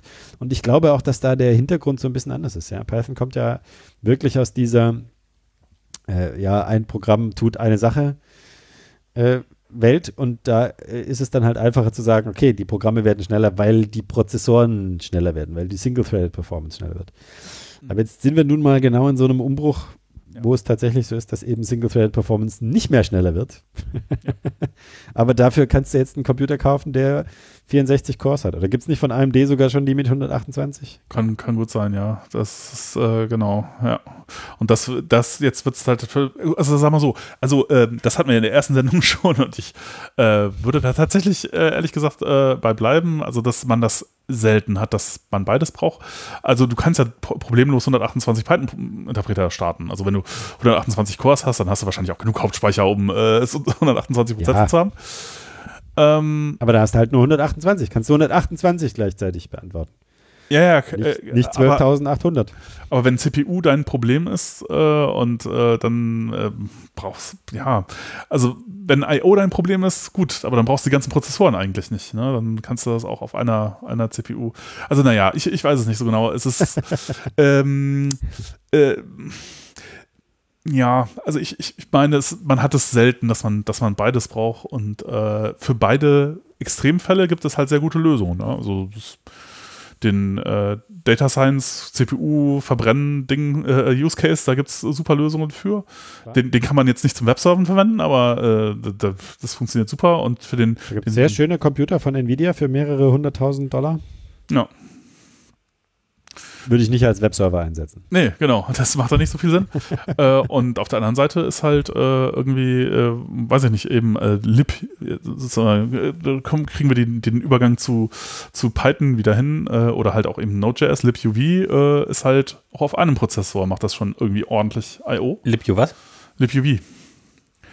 Äh, das ist, ähm, das ist sozusagen die Event Loop, die unter Node.js und halt auch äh, bei Python, also normalerweise in Produktivgeschichten nimmt man halt immer LibUV statt äh, der Async.io Standard äh, Event Loop. Aha, kein Async.io? Aha. Doch, das ist, das ist Async.io. Das ist Async.io. Würdest du Ubicorn verwenden statt äh, Also kann man auf jeden Fall, ja. Also, ähm, und ähm, ja, man kann halt, äh, bei Async.io ist es so, du kannst die Implementierung deiner Event Loop kannst du halt austauschen und du kannst halt entweder die Standard-Implementierung nehmen äh, oder du nimmst halt LibUV zum Beispiel und ähm, LibUV ist dann halt deutlich schneller. Ähm, und ähm, ja, also äh, zu, zu der Historie, ich weiß es jetzt ehrlich gesagt nicht so ganz genau, ich glaube, es gab einmal LibEV, das Ding ist auch schon ziemlich alt und äh, Aber das ist doch eine C-Bibliothek, oder? ja, ja, Die, ja, LibUV die auch. einfach nur Evented von Eve Adam Networking anfängt. Kannst. Genau, das ist, äh, die implementieren das sogenannte Reactor-Pattern irgendwie äh, und äh, benutzen unten drunter Wenn es Syskreuz. da mal einen Podcast dazu gäbe, so Pattern. Ja, äh, ich glaube, da müssen wir auch noch einen Teil irgendwie machen. Also das, ähm, äh, Ja, aber vielleicht tatsächlich nochmal genau, genau das erklären, was halt das Reactor-Pattern vielleicht ist. Und dann vielleicht auch nochmal, ähm, was halt Event-Loops überhaupt sind. Das haben wir nämlich. genau, das haben wir letztes Mal, da haben wir da aufgehört. Äh, ja, also ähm, Reactor-Pattern Das setzen wir voraus. Jetzt sei dem äh, geneigten Leser zu überlassen. Ja. Äh, ist, äh, ähm, das, d- das ist, du hast halt so Syscalls, ähm, äh, in Unix. Äh, da gibt es auch unterschiedliche, je nachdem, welche Unix-Art man verwendet. EPOL unter Linux. Äh, Vielleicht also nochmal ganz, wir müssen noch ein bisschen Logik anfangen. Was ist ein Syscall? Oh nein, oh mein Gott. Jetzt müssen wir tief reinsteigen. äh, also äh, sozusagen, das ist die Art, wie äh, User Space, also, den Kernel. ja, mit dem, mit dem Betriebssystem kommunizieren. Also im, äh, das, was jeder kennt vielleicht, ist sowas wie, du machst einen Pfeil auf. Du Mhm. musst jetzt irgendwie an die Bits auf der Platte tatsächlich rankommen und äh, der tatsächlich bei Unix ist so der, der Syscall äh, für alles ist halt Open. Also das ist ja auch so eigentlich der Trick bei Unix, dass man sagt so, Es gibt okay, nur einen Syscall. so. es gibt nur einen, einen Syscall und Alles es gibt eigentlich, Pfeil. eigentlich ist alles ein Pfeil, genau. Äh, es ist völlig egal, was es wirklich ist. Also wir, Pfeil ist unsere Abstraktions, äh, äh, unsere Abstraktion für einfach alles. Und also wenn man das annimmt, dann kommt man bei Unix ziemlich gut raus. Und ähm, ja, äh, genau. Wenn, das ist halt die Art, wie man dem Kernel sagt, so ich hätte jetzt gern da zum Beispiel äh, irgendwie Zugriff drauf. Ähm, dann sagt man halt Open. Äh, und das kann man eben dann eben nicht nur mit Files machen, sondern auch mit Netzwerkverbindungen, ne, die ja dann in Unix auch nur Files sind oder Hauptspeicher ist auch nur Files oder halt irgendwie äh, Pipes, Kommunikation zu anderen ist auch alles immer nur ein File und äh, also man kommt ja sehr weit.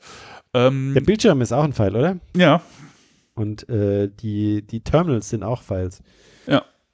und äh, Jetzt ja, müssen wir nur noch wissen, was Files sind. Ja, das, Das, ist, das, äh, das ist abstrakt. Das, das können wir in dieser Vorlesung nicht Es machen. ist sehr, sehr, sehr, sehr, sehr simples Interface. Es ist einfach unstrukturierte Daten und du kannst darauf zugreifen, äh, indem du halt Aber- äh, Sachen daraus liest sortiert. und Aber reinschreibst. sortiert. Das ist sortiert. das Wichtige, oder? Du hast Und du kannst an eine äh, bestimmte eine Stelle springen, Abfolge von Bytes. Ich kann hin und her springen. Ja, ich habe so einen Zeiger, der irgendwie. Interface. Ah, nicht jedes File kann hin und her springen. Files können sagen, sie dürfen hin und her springen oder auch nicht. Mhm. Okay, dann habe ich jetzt einen Syscall, das macht ein Open. Okay. Genau. Also insofern auch alles, Ja. alles schick. Problem ist jetzt natürlich. Und das ist auch gar kein, das ist doch gar kein Problem, oder Jochen? Also ich meine, da brauchst du noch keine lib dafür, sondern du brauchst halt nur wissen, wo der, wie, du, wie du das aufrufst. Und das, Ja. das, das ist super nett und easy. Und wenn du jetzt gegen deine, was weiß ich, Bibliothek, da gegen deine Kernel-Bibliothek kompiliert hast, gegen deinen Kernel-Header, dann kannst du die Ja. Sachen aufrufen. So. Genau. Warum brauchen wir jetzt libev? Warum brauchen wir lib-event oder lib?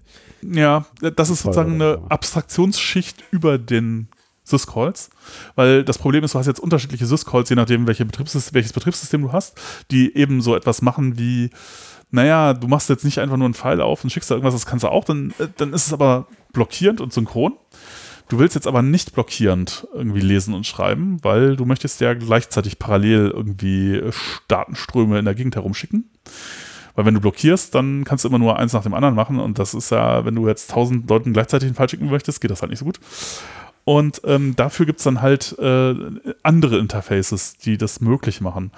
Und äh, da gibt es dann halt so die, die, die uralten ähm, Geschichten in Unix sind halt so Select, der Select Syscall und, und Poll. Äh, und im Wesentlichen gibt man denen, oh Gott, Jetzt musst du trotzdem kurz sagen, was Select ist und was Poll ist. ja, ja. Äh, also ich fange mal mit, mit Poll an. Äh, Du gibst Po- Poll einfach eine Liste von äh, File-Deskriptoren sozusagen, also offenen Files eigentlich mehr oder weniger. Und dann wirst du irgendwie benachrichtigt, wenn da irgendwas passiert ist vom Kernel. Äh, und das Problem dabei ist halt, dass, also bei Poll kannst du halt irgendwie, ach Gott, das, das muss ich aber tief in Erinnerung kramen. Also der, der Vorteil ist, du kannst halt beliebig viel- viele Files da reintun, also beliebig viele Netzwerkverbindungen haben. Der Nachteil ist irgendwie, ist es halt äh, O von N oder sowas, also deine, deine äh, Zeit, äh, die das im Kernel verbringt, wird halt immer mehr, je mehr du da reinsteckst. Und bei Select war es so, äh, dass ähm, du, dass das schnell ist, das ist halt irgendwie O von 1, aber du kannst irgendwie nur 1024 äh, File-Deskriptoren oder so irgendwie da reinstecken. Was, was ist denn ein Select jetzt? Also im Unterschied? Also im Ja. Wesentlichen, im Wesentlichen geht es doch darum, dass du auf Daten wartest. Ja? Ja. Das heißt, der Syscall heißt, du kannst, äh, du kannst sagen, ich möchte, äh, ich möchte jetzt die Datei lesen und dann gibt es einen Syscall, der heißt Read Data oder wie auch immer der heißen mag. Und ähm, der blockiert dann halt, da musst du so lange warten, bis die Daten da sind. Ja. Und, und das ist bei einer Netzwerkverbindung echt blöd. Das willst du nicht, genau. Äh, dann kannst du sagen, okay, ich, wir modifizieren den und sagen, wir machen Read Data, aber nicht blockierend. Das heißt, wenn was da ist, dann kriegen wir das und wenn nichts da ist, dann kriegen wir halt zurück, es gibt gerade nichts. Und damit kannst du das ja umsetzen. Ja? Damit kannst du Polling machen, dann kannst du sagen, hier, alle meine Netzwerkverbindungen, was gibt's denn jetzt hier? Aber Polling ist halt schlecht, weil dann, dann Ja. das ist aktives Das Warten. ist, ja. äh, bu- äh, Busy Waiting, genau. Das verbraucht halt CPU. Dann, weil, ja, und vor allem, während du auf eins wartest, kann ja bei dem anderen was passieren und das bemerkst du dann halt erst, wenn du soweit bist, dass du Da steht die ganze Zeit und sagt, bist du schon da, bist du schon da, bist du schon da, bist du schon da, bist du schon da, bist du schon da, bist du schon da, bist du schon Genau, da. aber wenn du, wenn du jetzt bei zehn Türen immer anklopfst und sagst, bist du schon da, bist du schon da, dann kann es ja sein, ja, dass du bei der zehnten Tür bist und bei der, oder du bist bei der ersten Tür und bei der zehnten Tür passiert jetzt gerade was. Und du merkst es aber erst, wenn du die anderen neun alle durchgefragt hast. Das heißt, du hast nicht nur viel CPU verbraucht für was, was eigentlich nichts bringt, sondern du hast auch noch hohe Latenz drin. Du kriegst die Nachrichten, du kriegst nicht sofort mit, dass irgendwas passiert, sondern du kriegst erst mit, wenn du dazu kommst, danach zu fragen. Und das ist natürlich schlecht, ja, weil ähm, weil du dann eben eine unnötige Latenz hast. Du hast unnötige Wartezeiten, die du nicht haben brauchst. Und äh, jetzt wird es noch schlimmer, wenn du das nämlich naiv machst, dann kannst du so ein Problem haben, das Starvation heißt. Ja, wenn du sagst, wenn irgendwas passiert, dann fange ich wieder bei Tür 1 an nachzufragen. Und dann passiert das nicht. Und, und doch, doch, dann hast du nämlich Starvation, weil wenn bei Tür 10 irgendwas ist, da, da kommst du ja nie hin. Weil wenn Die ganze Zeit immer irgendwas ja. passiert, dann kommst du nie dazu, Tür Ah. 10 nachzufragen. Das heißt, du musst dann auch noch aufpassen, dass du die in einer, in einer gewissen Reihenfolge abfragst, die nicht dazu führt, dass einer hier äh, liegen gelassen wird. Also Polling ist was ganz Schlechtes, wenn du auf, wenn du auf Daten wartest in einer, in einer aktiven Verbindung. Und deshalb gibt es diese, diese, diesen Select Syscall, wo du eben sagst, benachrichtige mich, wenn irgendwas von diesen 1024 oder eben jetzt, wie Jochen sagt, äh, beliebig vielen irgendwo was passiert. Mhm, mhm. Wenn irgendwo was passiert, dann gib mir Bescheid. Dann kriegst du quasi einen Interrupt. Ah, Ge genau, und äh, also unter ah Linux das, ist das, das das jetzt. gab es doch früher immer. Das war noch so relativ äh, nativ oder schneller ansprechbar. Das musste man doch früher immer selber konfigurieren. Die Ja, Interrupt. genau. Ja, Für ja. die Soundkarten gab es das, weil die Ja, müssen okay. halt ihre Maus. Daten holen und die sagen so, jetzt, ich brauche Daten und dann musst du dich drum kümmern. Da kannst du nicht sagen, ja, ich bin jetzt gerade beschäftigt mit, Sonst knackt halt der Ton. Mhm. Genau, und äh, also der, der Syscall, den man unter Linux dafür jetzt verwendet, der nennt sich ePOL, der halt irgendwie, ja, ist halt äh, irgendwie Anfang der Nuller Jahre, ich weiß nicht, seit wann das drin ist im Kernel, äh, müsste ja irgendwie, aber schon sehr lang. Und ähm, das Ding macht das quasi für beliebig viele File-Deskriptoren und halt schnell. Also das Ding ist richtig, äh, macht, macht, äh, macht Laune, funktioniert dann alles super. Äh, und FreeBSD, BSD-basierte Unix, die nehmen dann eher sowas wie KQ. Also FreeBSD, macOS, äh, macOS und so. Äh, macht praktisch das gleiche. Wie was? Entschuldigung, ich wollte das nicht nochmal aussprechen. Der Syscall heißt einfach anders und das, der heißt KQ. Ähm, KQ heißt der. oder KQ, ja, genau. KQ. ja, KQ. Damit die Leute mitschreiben können. Kleiner schmutziger Witz. Und äh, äh, genau, aber äh, also es gibt ja subtile Unterschiede. Ne? Bei Solaris hast du dann noch sowas wie DevPol und so. Also äh, es, unterschiedliche Unix-Geschmacksrichtungen machen das halt irgendwie so leicht anders alles. Äh, und das willst du ja jetzt nicht, wenn du ein Anwendungsprogramm schreibst, alles nochmal machen müssen, damit du halt irgendwie alle Unix-Varianten unterstützen kannst. Und dann brauchst du halt eine Abstraktionsschicht darüber, die halt dann unten drunter mit den Betriebs äh, äh, betriebssystemspezifischen Syscalls äh, oder Interfaces redet aber mit der du dann reden kannst, ohne das alles wissen zu müssen. Und äh, genau, das ist halt libev. Und ähm, genau. Äh, das, äh, das war äh, libuv, also das, was dann, das Ding ist, glaube ich, äh, ist gestartet irgendwann 2011 oder so, das Projekt. Und hat für Unix, Unixes, für Unix hat das halt libiv benutzt einfach. Das hat es einfach nur gerappt. Äh, hat aber auch noch eine Windows-Geschichte ähm, mit dazu genommen, weil Windows macht das alles irgendwie anders. Äh, das implementiert halt nicht dieses, ja dieses Reaktor-Pattern, äh, sozusagen, wo du halt benachrichtigt wirst, wenn halt irgendwas passiert, sondern das ist ein Pro, Pro, Pro-Reactor, Pro-Reactor. Also der Select ist ein, ein Reactor-Pattern? Das habe ich noch ja, nicht ganz. genau, das sind die alle. Bei Unix hast du es immer so, ist äh, überall gleich eigentlich. Was ist, also was ist nochmal ein Reactor? Entschuldigung, noch mal Naja, dass du halt, du kriegst halt benachrichtigt, wenn irgendwas passiert und dann kannst du irgendwas machen. Warum heißt das Reactor-Pattern? Weil du darauf reagierst, wenn irgendwas passiert. Ah, Also du ich hab bist in dem Moment nicht der einen, Aktor, Ja. der aktiv wartet, sondern du bist der Reaktor. Du sagst, weck mich auf, wenn irgendwas ist. Ich hatte irgendwie gerade eine Energiequelle entdeckt, du die der Reaktor wäre. Okay. Mhm. Ja, und äh, äh, Windows macht es halt anders. Da gibt es diese ähm, IO Completion Ports und das da ist auch alles nicht eine Datei, sondern ein Handle. Tja. äh, Und äh, da ist es halt äh, so, man kriegt halt hinter, da passieren dann Dinge und der Kernel macht dann schon, zum Beispiel, der liest dann schon, also beim, während bei dem äh, Reactor-Pattern ist es halt so, da musst du dann schon auch selber lesen. Du kriegst halt bloß benachrichtigt, also du könntest jetzt, wenn du wolltest, dann könntest du erst was lesen und kannst das halt machen oder nicht. Ähm, und äh, bei Windows ist es halt so, der Kernel macht das dann halt und dann ähm, sagt er dir halt, wenn irgendwas completed ist, was damit passiert ist und wo, wo, wo, wo es liegt oder so. Ich weiß nicht so genau, keine Ahnung von Windows. Wenn du das Handle weißt. Ja. Aber es ist halt eine grundsätzlich andere Art, damit umzugehen. Und äh, da gab es, glaube ich, tatsächlich auch, hat Microsoft selber hat da irgendwie äh, Code beigesteuert äh, zu LibUI, meine ich.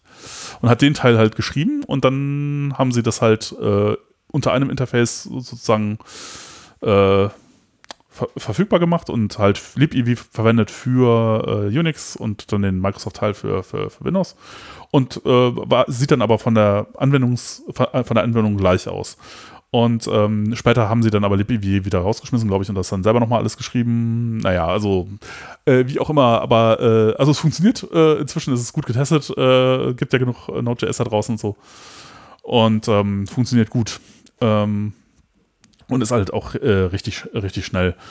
Äh, und was diese Event Loop äh, tatsächlich eigentlich macht, ist ähm, ja eben diese äh, ganzen ähm, dieses IO-Zeugs verwalten, ähm, aber halt auch Callbacks aufrufen. Also du kannst zum Beispiel bei, bei der Event Loop jetzt Callbacks registrieren für halt. Äh, also ein Event Loop ist ein eigener Prozess, der läuft und der nee. die ganze Zeit guckt, was für Events da registriert nee. sind und die dann aufruft, wenn irgendwas passiert, oder? Äh, nee äh, die, das, das, Ding läuft immer, äh, läuft in, äh, es kann, kann, nur eine Event Loop pro Thread geben.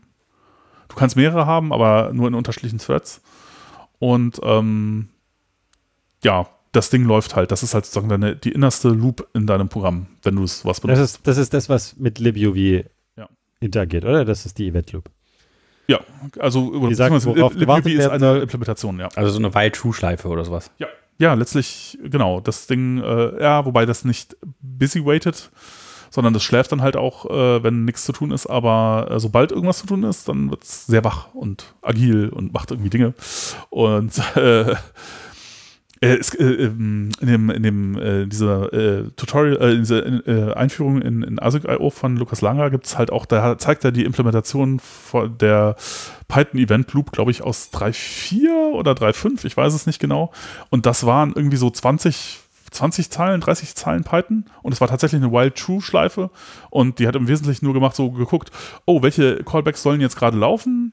Äh, dann hat sie aufgerufen, dann noch irgendwie Signal Handle gemacht und äh, irgendwie, das war es im Wesentlichen. Und dann noch geguckt, welche sind jetzt beim nächsten auf, äh, beim nächsten, bei der nächsten Iteration dran und äh, das war es eigentlich fast. Und das also, war die ganze Event Loop. Also das kann also man sich Event Loop ist tatsächlich dieser Loop und da muss man Signale registrieren oder was? Die oder die dahin? Äh, Callbacks sind vor allen Dingen das, was man da rein tut, was dann da drin läuft. Die stehen an irgendeiner Liste, die immer wieder zugegriffen wird. Das ist ein gemeinsamer Speicher quasi, der also du sagst ja. halt, wenn, wenn in Datei X irgendwas passiert, dann ruf damit diese Funktion auf. Ja, aber also wie sage ich das? Also Und das ist, du, äh, da ja, gibt es halt ein Interface. Interface äh, du kannst zu Call Soon zum Beispiel für jetzt soll demnächst laufen oder äh, ja, äh, mit einem bestimmten, an, zum bestimmten Zeitpunkt. Also die Timer, ist, du kannst dann auch Timer setzen und die werden halt ausgeführt.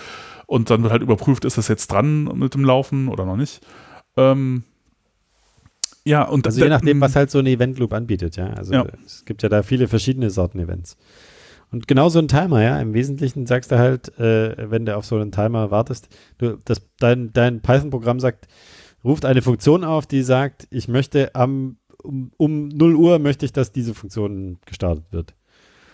Und dann muss diese Event Loop ja im Wesentlichen nichts anderes machen, als zu sagen, ist es schon 0 Uhr? Nein. Ist es schon 0 Uhr? Und wenn es 0 Uhr ist, dann sagt sie ja und dann startet eben dieses, dieses registrierten Call. Diese, diese, Funktion und genau.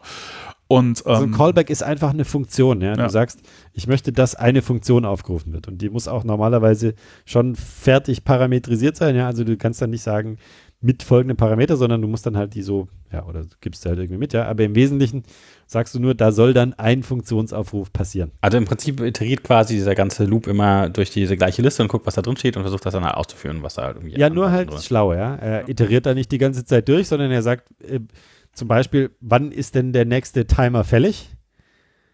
Das kann ja, das ist um 0 Uhr, das sind jetzt noch, äh, sind jetzt noch eine Stunde 55. Also kann ich eine Stunde 55, ich schlafe mal eine Stunde 54, ja, und dann kannst du dich da so rantasten, ja. Aber für die eine Stunde 54 muss der ja nicht immer gucken, ah, ist schon soweit, ist schon Mhm. soweit, sondern der, das, die machen das halt schlauer. Und das ist eben genau der Trick daran, dass du dich nicht drum kümmern musst, wie der das macht, sondern dass diese Event Loop schlau genug ist, das für dich auf eine schlaue Art und Weise zu machen. Ja. Genau. Ah, äh, richtig, da war noch ein, ein Spezialdings dabei. LibUV hat auch noch einen Threadpool irgendwie für, glaube ich, Kommunikation mit Files und äh, so.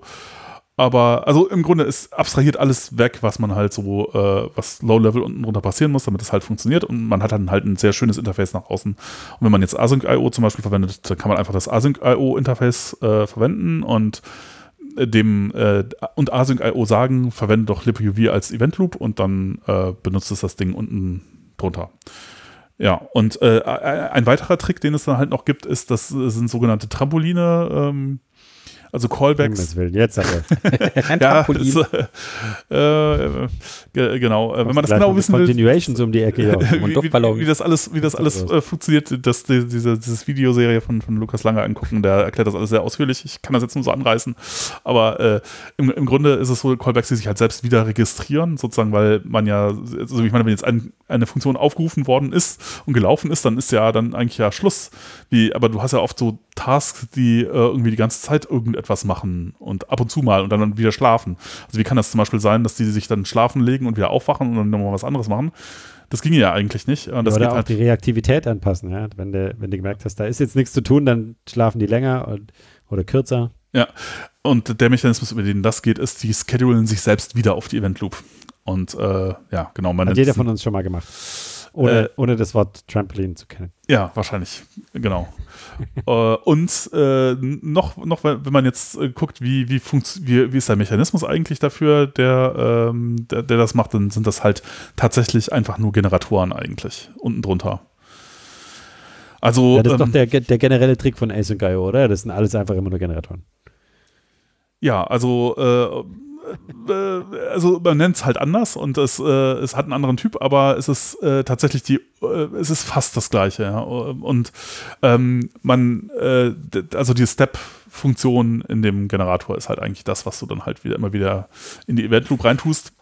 Und await ist halt nur ein anderes Wort für yield from und yield from ist halt genau das äh, Ding, was halt die Generatorgeschichte da macht da an, an der Stelle. Ja, also So hat Ähm. doch Async.io auch angefangen, oder? Dass, dass man einfach gesagt hat, hier, wenn ich eine Menge von Generatoren habe, dann könnte ich die alle nacheinander mal Ja. Ausführen lassen Ja. und die geben mir die Kontrolle zurück. Die haben genau diese Eigenschaft schon. Generatoren haben genau das, äh, das was man braucht, dass man sagen kann, beim Generator kann man ja auch dann, sogenannte Coroutinen. äh, der, der, der, einem Generator kann man ja sagen, so, okay, äh, alles klar, jetzt gib mir nochmal das nächste, gib mir das nächste und dann so, ah, und jetzt stopp mal, bleib mal kurz stehen. Ja, du bist jetzt erstmal, machst jetzt erstmal nichts mehr und dann später kann man ihm sagen, okay, und jetzt gibt nochmal wieder, wieder was. Das heißt, es sind schon Funktionen, die man irgendwie so anhalten und weiterlaufen lassen kann. Und äh, wenn man das jetzt nicht nur aus der, äh, äh, ich kann da jetzt Sachen rausnehmen, Perspektive sieht, sondern auch man kann da Sachen reintun, äh, dann hat man eigentlich schon alles zusammen, was man äh, braucht, um, um das äh, zu implementieren, ja. Und äh, tatsächlich, die, die werden alle fair gescheduled. Das heißt, also wenn man sich jetzt, ah, so, da, so wäre jetzt ein Schaubild ganz nett, äh, so als Klassen. Das schwierig in einem Podcast. Ja, äh, wenn sich das sozusagen als, als so, so ein, Podcast. äh, wie ist die Vererbungshierarchie an der Stelle? Also was halt eine, also wenn man jetzt zum Beispiel async-def schreibt, ja, also async-def-Funktion ist was sehr ähnliches wie eine normale Funktion, die jetzt irgendwie yield statt return sagt. Mhm. Die wird nämlich intern in Python auch anders behandelt als normale Funktion. Naja. Und äh, auch dieser, dieser, äh, Was auch sehr überraschend ist für Anfänger, oder wenn man das erklärt. Das Ja, vielleicht müsste man statt Def gruselig. Name irgendwie Gen-Name machen oder sowas. nein, nein, das schreibst du schon so hin, aber wenn du sagst yield im, im Body der Funktion, dann wird das Ding anders behandelt und nicht mehr als normale Ja, das ist die Funktion. gleiche Art. Wenn man Also- die Deklaration dann anders machen würde, vielleicht mit einem Gen, da statt einem Define, dann ähm, könnten Ja, einfach. Ja, aber hm, also Du siehst ja, dann halt an einer anderen Stelle und dann musst du aufpassen, dass, die, dass das zusammenpasst. Das, ja. Ja, äh, ist schon okay, so wie es ist. Es ist nur einmal am Anfang, wenn man es erklärt zum ersten Mal, dann ist es echt weird. Ja, äh, also äh, im, im Grunde sind halt nur andere Schlüsselwörter, aber was man tatsächlich macht, ist halt einen äh, Generator zu, oder eine Funktion zu definieren, die halt, äh, die halt irgendwelche Dinger, also einen Generator äh, erzeugt. Und äh, wenn man jetzt die Worte ändert, dann hat man fast das schon, was Async.io macht, nämlich, wenn man sagt, man Async.def ist, damit definiert man halt eine Funktion, die jetzt, die man anhalten kann und die man weiterlaufen lassen kann. Und äh, wenn man die aufruft, kriegt man nicht das Ergebnis der Funktion zurück, sondern eine Coroutine oder einen Generator. Also, äh, Also Und- eine Routine, die man dann halt starten kann. Call. genau. Äh, Die äh, genau diese Runde, bis er wieder Yield sagt, Ja. gesagt hat, oder? Genau. Und ähm, das Ganze ist verpackt. Also wenn man jetzt, äh, man hat diese Ansync-Funktion und dann hat man äh, äh, äh, die, diese, äh, diese Coroutinen und diese Coroutinen verpackt in ein Future, sozusagen das Interface von einem Future, sind ein Task. Jetzt haben wir, quasi. alle, Also jetzt haben wir geil. unser Passwort-Bingo Und dann sind wir eigentlich komplett, weil das, was tatsächlich, was man haben will, sind eigentlich Tasks. Das ist halt so das, das was eigentlich die, äh, die, äh, die Low-Level äh, Async-IO-Geschichte ist. Also Future hat halt- irgendwie das ein erwartbares Ergebnis, oder?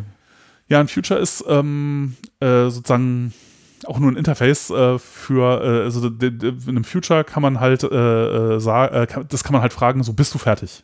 Und dann sagt das halt ja oder nein, also dann.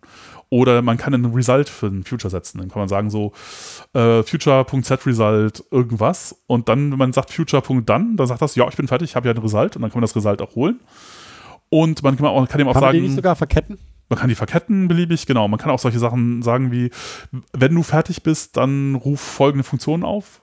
Und das kann man, folgendes Future. ja, und das kann man mit beliebig, beliebig vielen wieder machen. Und die gehen auch alle wieder auf die Event Loop. Äh, das ist auch ein interessanter Unterschied, habe ich jetzt, als ich da so ein bisschen was drüber gelesen habe, äh, habe ich das dann gesehen. Es gibt ein, ähm, Node.js macht das anders und dann, äh, es gab da auch einen Vortrag von dem äh, Ryan Dahl, also der, der Node.js mal irgendwann entwickelt hat. Ist jetzt auch schon wieder was her. Ich glaub, 2018 hat er den gehalten und meinte so, ah, Designfehler in Node.js früher. Hm. Also einer der Fehler ist halt, dass es eben nicht so, dass auch diese Promise-Geschichte in JavaScript nicht dass das Node.js da nicht so wirklich drauf basiert, sondern dass sie halt auch viele Callbacks haben, die dann direkt ausgeführt werden. Und dann haben sie das Problem, dass Netzwerk dann doch nicht so gut funktioniert, weil sie teilweise nicht kontrollieren können, wann welche Callbacks ausgeführt werden und sie dann irgendwie, äh, keine Ahnung, kann kompliziert Backpressure kriegen an Probleme kriegen an diversen Stellen und das dann alles irgendwie wie ein Kartenhaus in sich zusammenfällt. An der Stelle bräuchten wir vielleicht mal Oh, müssen wir mit jemandem Callback, reden, aus, auskennt. Wir. Genau, und äh, in, in, in, äh, in Python ist es halt äh, so, da wird das alles wieder, die ganzen Callbacks der Futures, die gehen auch alle wieder zurück in die Event Loop und werden ganz normal gescheduled und ist alles fair sozusagen. Also kein Callback, das ist ein Callback, das ist ein Also, Callback, das ist ein Backcall. Im Wesentlichen ist dann jeder Funktionsaufruf eben so ein Yield-Punkt, oder? Ja. Beziehungsweise, äh, genau, an, an der Stelle findet dieser Übergang statt. Da, an der Stelle geht es zurück in die Event Loop und dann halt in den nächsten Callback. Äh, Ja, genau, aber das ist ja eben genau wichtig, sonst, äh, also damit dieses äh, kooperative Multitasking hier funktioniert, dass die, dass die Prozesse einfach regelmäßig oder in, in möglichst kurzen Abständen yielden, damit eben die Event Loop andere Sachen machen Ja. kann. Genau, wenn man das, wenn man das nicht macht, hat man, hat man ein Problem, ja. Ja gut, dann ist halt, dann hältst du halt im Wesentlichen die Event Loop an. Also wenn einer von denen äh, hängen bleibt, sage ich mal, Ja. dann hat auch die Event Loop wenig Möglichkeiten, da was zu tun dagegen, weil die halt nie wieder dran ist. Ja. Und das ist zum Beispiel in, in der, äh, in der Erlang-Welt anders. Wenn da ein Actor, die, die haben auch natürlich Monitoring äh, eingebaut, automatisch. Das heißt, man kann da äh, Timeout setzen und wenn der Timeout erreicht ist, dann wird halt der Actor abgeschossen. Ja, ja, also Neu das ist, äh, das ist, das ist halt da nochmal, äh, da noch mal anders, ja. Ja, und dann habe ich, hab ich auch noch so ein bisschen Benchmarks gemacht, äh, wollte einfach mal gucken, wie, wie schnell ist das denn alles so ungefähr.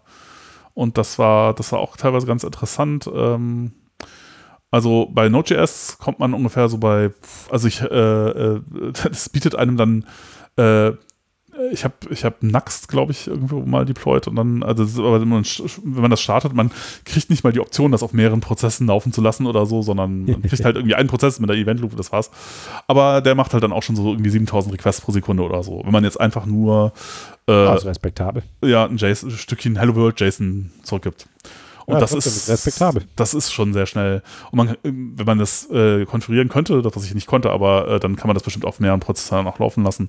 Und das äh, wird dann äh, wahrscheinlich in einer ähnlichen Richtung, weil es die gleiche Event Loop ist, äh, liegen wie wenn man jetzt irgendwie einfach nur Starlet nimmt oder, äh, oder so, halt Async Webserver und dann libuv drunter und auch wieder so Hello World JSON zurückgibt dann kommt man so auf 35.000 Requests pro Sekunde bei einer 8-Core-Maschine, irgendwie bei einer 8, äh, also bei meinem, Ist etwas weniger als 7000.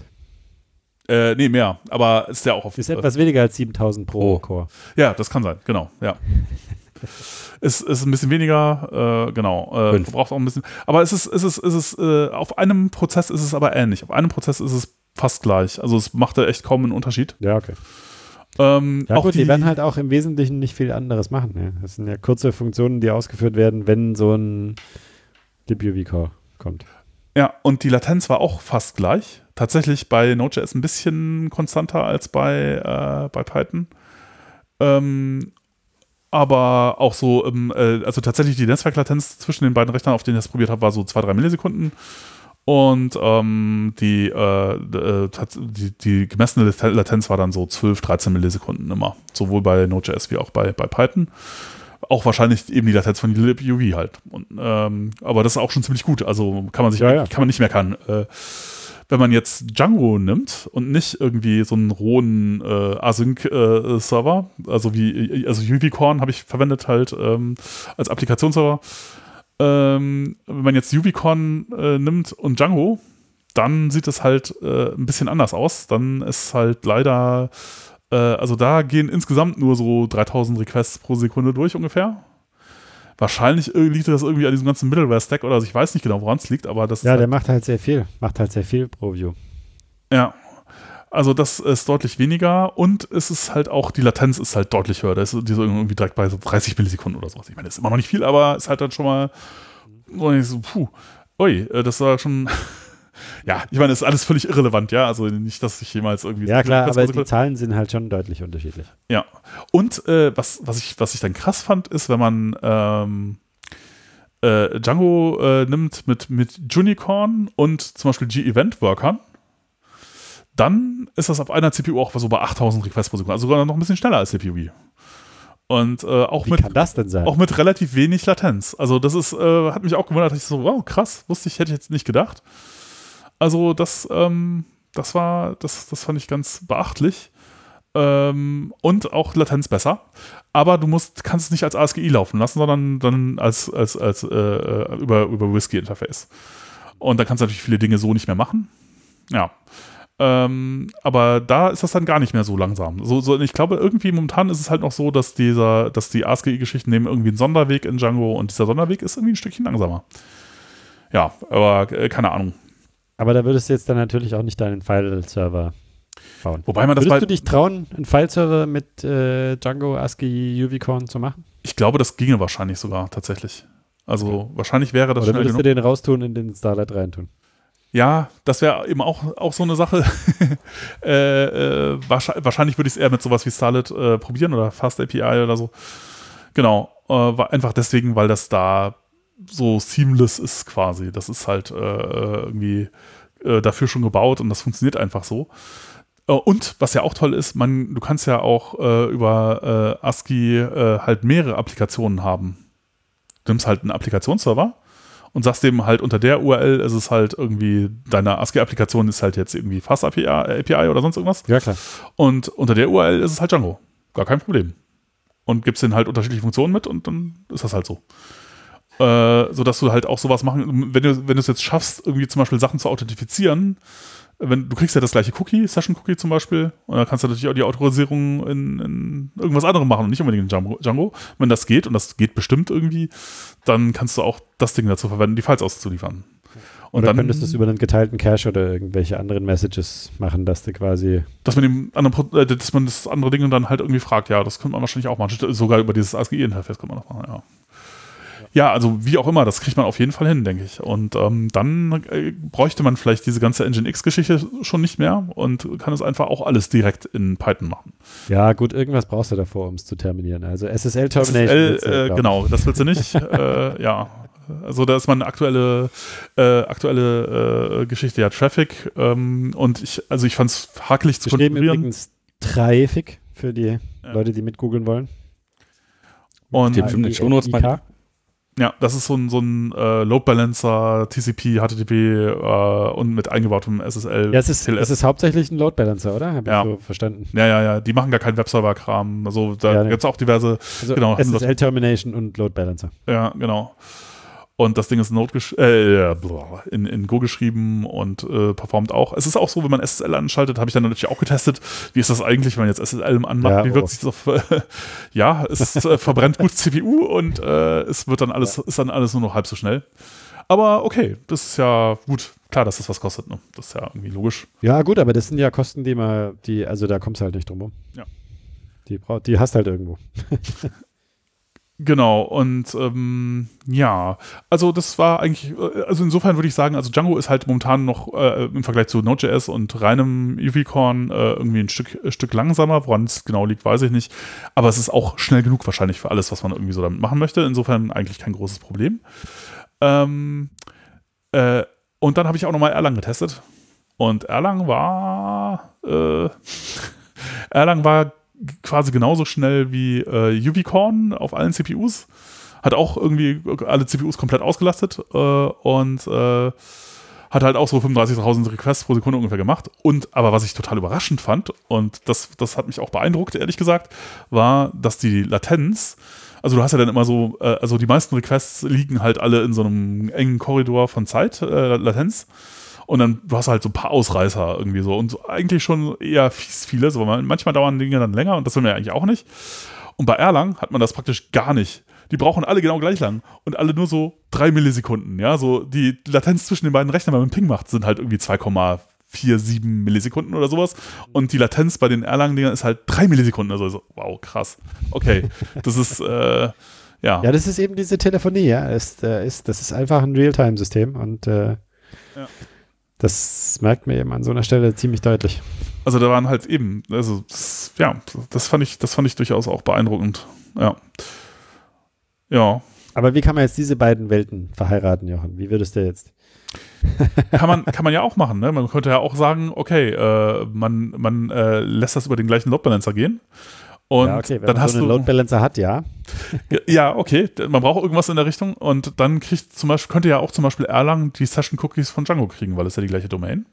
Ja, wobei Session Cookies reichen ja alleine nicht aus. Du hast ja oft bei Authentifizierung hast du dann irgendwelche Datenbankaufrufe, ob du welche Dateien du sehen darfst oder welche äh, Bilder oder was weiß ich. Ja, ja, klar, okay. Aber du kannst ja, du kannst ja auf die gleiche Datenbank gehen. Das könntest du ja machen.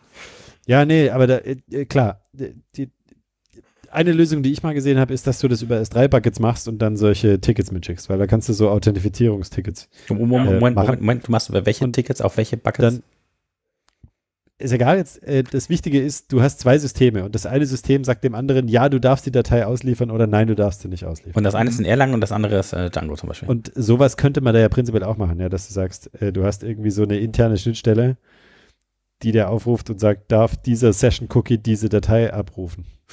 Ja. Ja, das geht. Sowas könnte man machen, dass du quasi da einen, eine interne Schnittstelle hast, weil das brauchst du auf jeden Fall. Wenn du das alles in ASCII hast, hast du auch eine interne Schnittstelle. Ja. Auch wenn du eben Starlet und, und ähm, Django zusammen verwendest, brauchst du auch eine Schnittstelle. Ja. Das ist dann halt eine Python-Funktion. Wenn du, wenn du zwei VMs quasi in einem Load Balancer zusammentust, hättest du auch eine Schnittstelle, die dann halt aber eine HTTP-Schnittstelle. Ja, genau. Ja. Was ja. Ja. okay ist, ja. Was ja äh, Prinzipiell, ja. möglich ist. Und dann hast du ja wieder so eine Situation. Ich meine, Extend-File ist ja auch nichts anderes als so eine Schnittstelle, ja, die sagt, liefere diese Datei aus. Ja. Ähm, wäre halt hier ein kleines bisschen anders. Aber ich wüsste jetzt nicht, dass es da was gibt, was vorbereitet ist. Oder, Nee, da muss man dann selber, ich, also ich habe tatsächlich auch jemanden schon äh, irgendwo im Blog, ich habe dann nur so ganz kurz danach gegoogelt und dann habe ich jemanden gefunden, der einen Blogpost dazu geschrieben hat, wie man, wie man Django äh, Sessions äh, von Erlang aus authentifizieren kann. Und der meinte, also, also das Fazit von dem Blogpost war irgendwie so, ja, ja, das geht. Aber gut. äh, es Ich war meine, das ist ja im Wesentlichen eine Datenbanktabelle, da steht der Session-Cookie drin und ein serialisiertes, ein Base 64 serialisiertes äh, JSON. Ja. Ja, war das ja, ja, das geht, aber lass es lieber oder war das ja, geht, aber. Äh, nö, nö, das, der brauchte das für irgendwas und also, das hat halt mal so gebaut und es war jetzt, war, ist natürlich schon pummelig und es ist nicht so, dass das irgendwie dass man das irgendwo. Keine, macht nicht. keine Konfigurationsoption oder so, dass man jetzt sagt, Django ja, aber äh, man muss das dann halt. Install Erlang. aber es geht schon. Also insofern, ja. Ja, und das ist auch nicht, nicht super kompliziert schlimm. Also es ist nicht, du musst jetzt hier äh, die, den internen Code von Django lesen und verstehen und da ändert sich alle Minor Release, sondern es ist halt schon, du musst auf die Datenbank-Tabelle zugreifen und Base 64 dekodieren und JSON lesen und fertig. PipX Install Erlang. ja, äh, genau. Oder halt, äh, keine Ahnung, wie es bei Erlang heißt. Beam install Python. Django. Ja. ja, ja. ja. Ja, aber ja, fand ich, äh, fand ich, fand ich, äh, fand ich ganz nett überhaupt. Fast API habe ich mich jetzt ein bisschen mit beschäftigt mal. Ähm, zuerst, äh, ich habe das immer mal schon verfolgt, so dass es, da oh, ist eigentlich ganz interessant.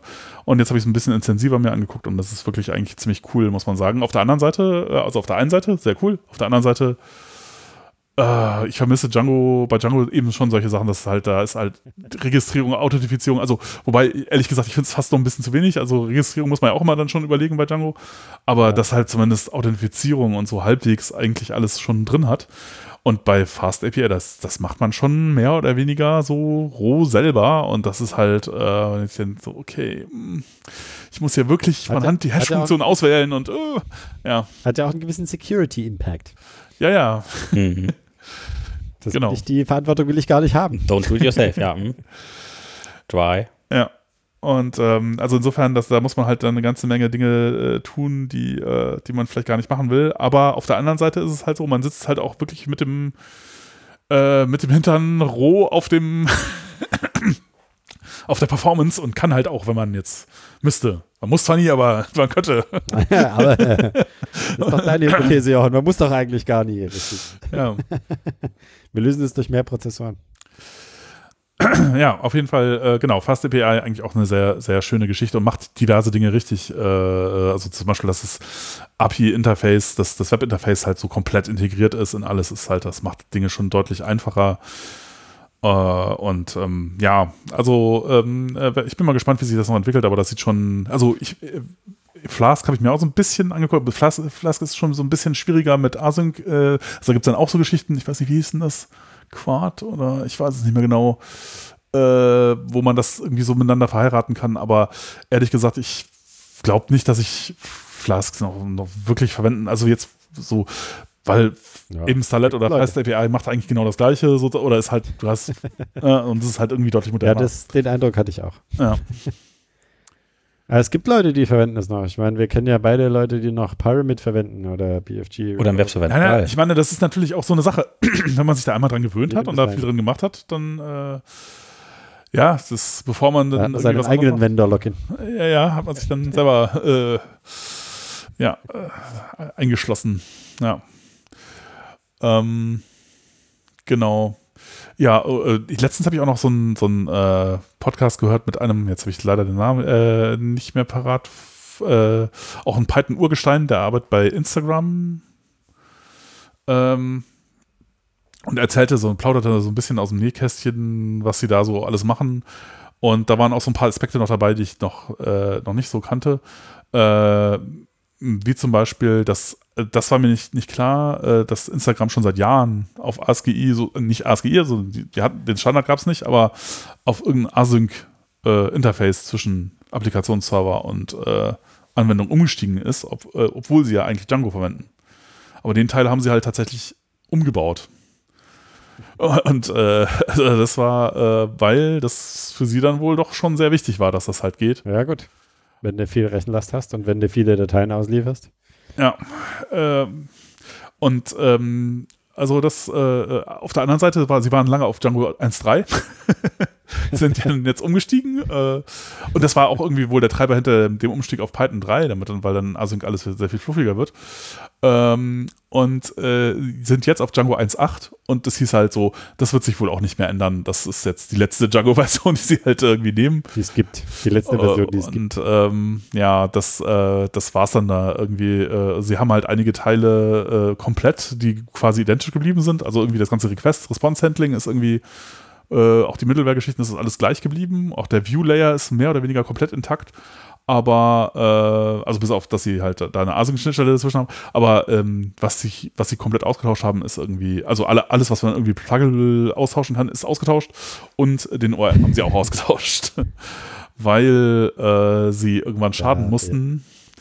Da brauchst du mehr der Kontrolle dann irgendwann. Ja, und äh, Schaden zu der Zeit ging das. Also es geht ja inzwischen in Django auch so halbwegs, aber äh, damals ging das halt nicht. Und, also Moment, äh, nochmal Schaden ist äh, gut, Aufteilen von Artmanfragen bei verschiedenen. Ja, also der, der, der ähm, Königsweg bei Datenbanken, die zu skalieren, ist ja einfach immer mehr Hauptspeicher reinstecken oder mehr Prozessoren, so lange wie halt geht. und wenn man denkt, ja, jetzt, jetzt geht nicht mehr, dann halt einfach nochmal eine zweite Datenbank. und dann musst du halt aufpassen, wo du deine Daten hinspeicherst. Wisst ihr, wo das Wort herkommt? Das ist ein sehr schönes, nee. Ultima sehr schönes Wort. Genau. Äh, das, äh, das Wort Shard heißt ja eigentlich so ein Bruchstück. Mhm. Und äh, es kommt tatsächlich aus der Ultima Online-Welt. Die, die Geschichte von Ultima Online ist, äh, dass der Weltstein in viele kleine Steine zerbrochen ist. Äh, und jeder von diesen Shards ist jetzt eine Welt für sich. Und das heißt, wenn du eben in Ultima Online dich mit einem Server verbindest, dann heißt er nicht Server, sondern Shard. Und äh, das war deren, deren Trick, wie sie so eine große äh, äh Benutzerschar äh, äh, handeln konnten, indem die die einfach auf verschiedene ja, Bruchstücke von diesem Weltstein verteilt haben. Und ja, da kommt dieses Wort Sharding her. Mhm. Weil das ist ja schon ein sehr spezifisches Wort. Ja. Ähm, dass du eben einfach sagst, die, das ist eine eigene abgeschlossene Welt und du kannst nicht aus dieser Welt raus.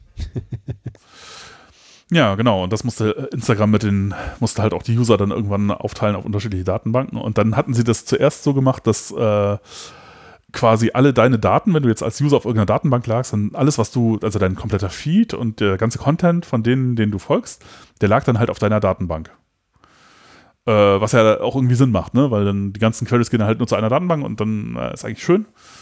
Und dann äh, war irgendwie, äh, äh, was, wer war das? Äh, Justin Bieber oder sowas? Ich weiß es nicht genau. oh oh. irgendwie hieß es dann so, jeder kannte die User-ID von dem und wenn die irgendwo aufgetaucht ist, dann war immer irgendwie All Hands on Deck Zeit und man musste halt, weil immer wenn der gepostet hat, hast du natürlich das Problem, der hatte halt irgendwie Zillionen Follower der Content, den er da irgendwo in seiner, der musste dann halt auf alle Datenbanken repliziert werden. Das hat dann einen riesen Update-Sturm ausgelöst, weil, also sobald der irgendwas abgedatet hat, wurde der, wurde das dann halt irgendwie quasi jede Datenbank rein repliziert. Und das ist natürlich dann nicht so gut. Das ist doch, das ist doch so eine generelle Eigenschaft äh, von so Netzwerk, von so Social Graphs, dass sie so eine exponentielle Verteilung haben. Ja. Dass es ein paar Knoten gibt, die mit allen verbunden sind und alle anderen haben nur ein paar Verbindungen. Also ein zentrales äh, Webding gesagt. Ja. Die Spinne.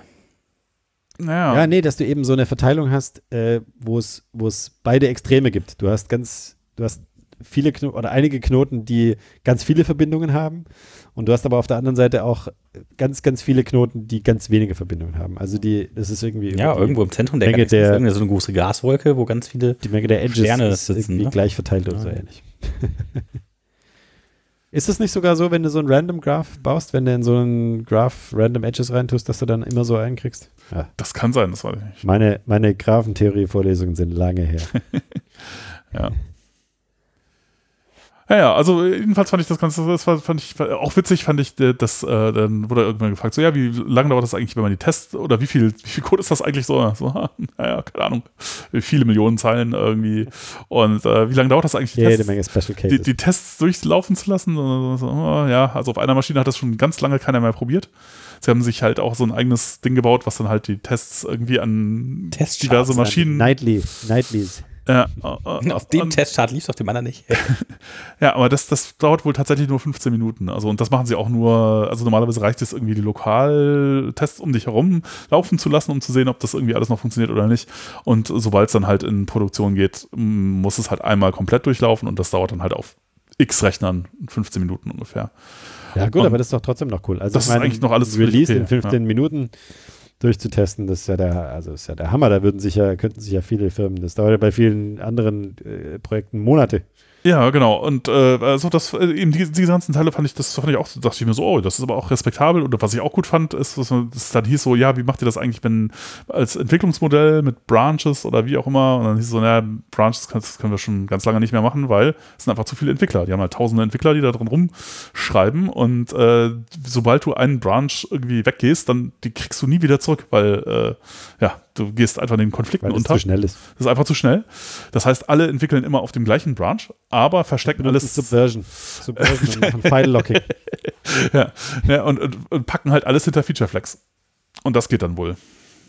Ja, aber das Äh, ist generell so eine Technik, wenn du, wenn du Mhm. größere äh, äh, Deployments auch hast, dass du Feature Flags machst. Was ist ein du halt Feature Flag? Rolling, Rolling Releases haben kannst und trotzdem sicher bist, dass du ein Rollback machen kannst. Dass, dass du halt sozusagen äh, ein Feature, an dem du jetzt irgendwie schreibst, äh, das ist, äh, das, das äh, machst du halt ein- und ausschaltbar sozusagen. Also Und, quasi die Commits kann man dann abschalten, alle die Atomen. nein, nein, den, nee, den, nicht die dein Commits. Code. Nur die Funktionalität. Funktioniert- Ja, genau. das Der heißt, Code kommt immer mit, aber der wird halt nicht immer angesprochen. Und dann, äh, Du hast eine große Tabelle, wo drin steht, was jetzt gerade für Features aktiv sind. Okay, da, dann, okay, dann muss ich halt quasi jede Zeile quasi flaggen. Nö, nur Ja, die, nicht jede Zeile, jedes Feature. Ja.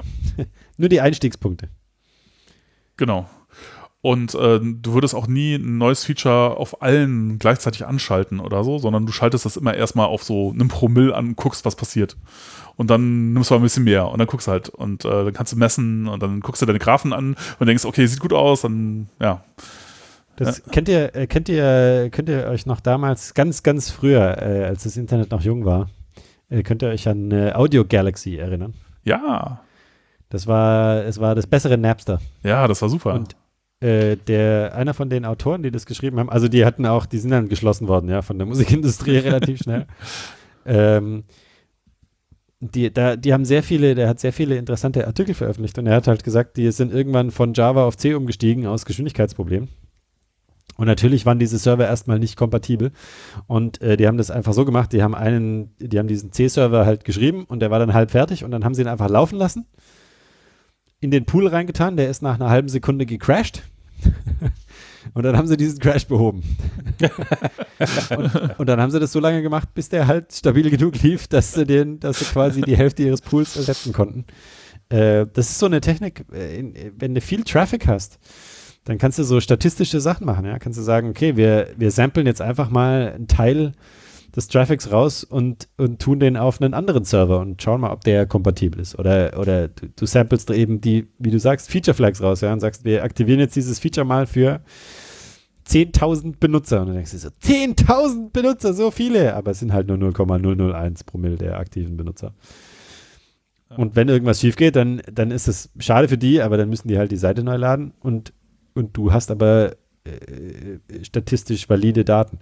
Also auch das ist ja was, äh, was da, was du nur kannst, wenn du viel paralleles, äh, viele parallele Anfragen hast. Mhm. Mhm. Ja. Das, das fand ich eigentlich alles, alles sehr fluffig. Und dann, dann hat er noch was gesagt und da dachte ich so, oh shit. Äh, das ist auch, hatte ich vorher schon so ein bisschen gehört bei ähm, auch einem Podcast mit, äh, mit, mit Andrew, wo Andrew Godwin zu Gast war, der irgendwie bei Eventbrite, glaube ich, arbeitet. Wo er auch meinte so, ah, also die Eventbrite äh, äh, Django-Applikation hatte so um eine Million Zeilen irgendwie Code. Und es dauert halt schon relativ lang, die zu starten.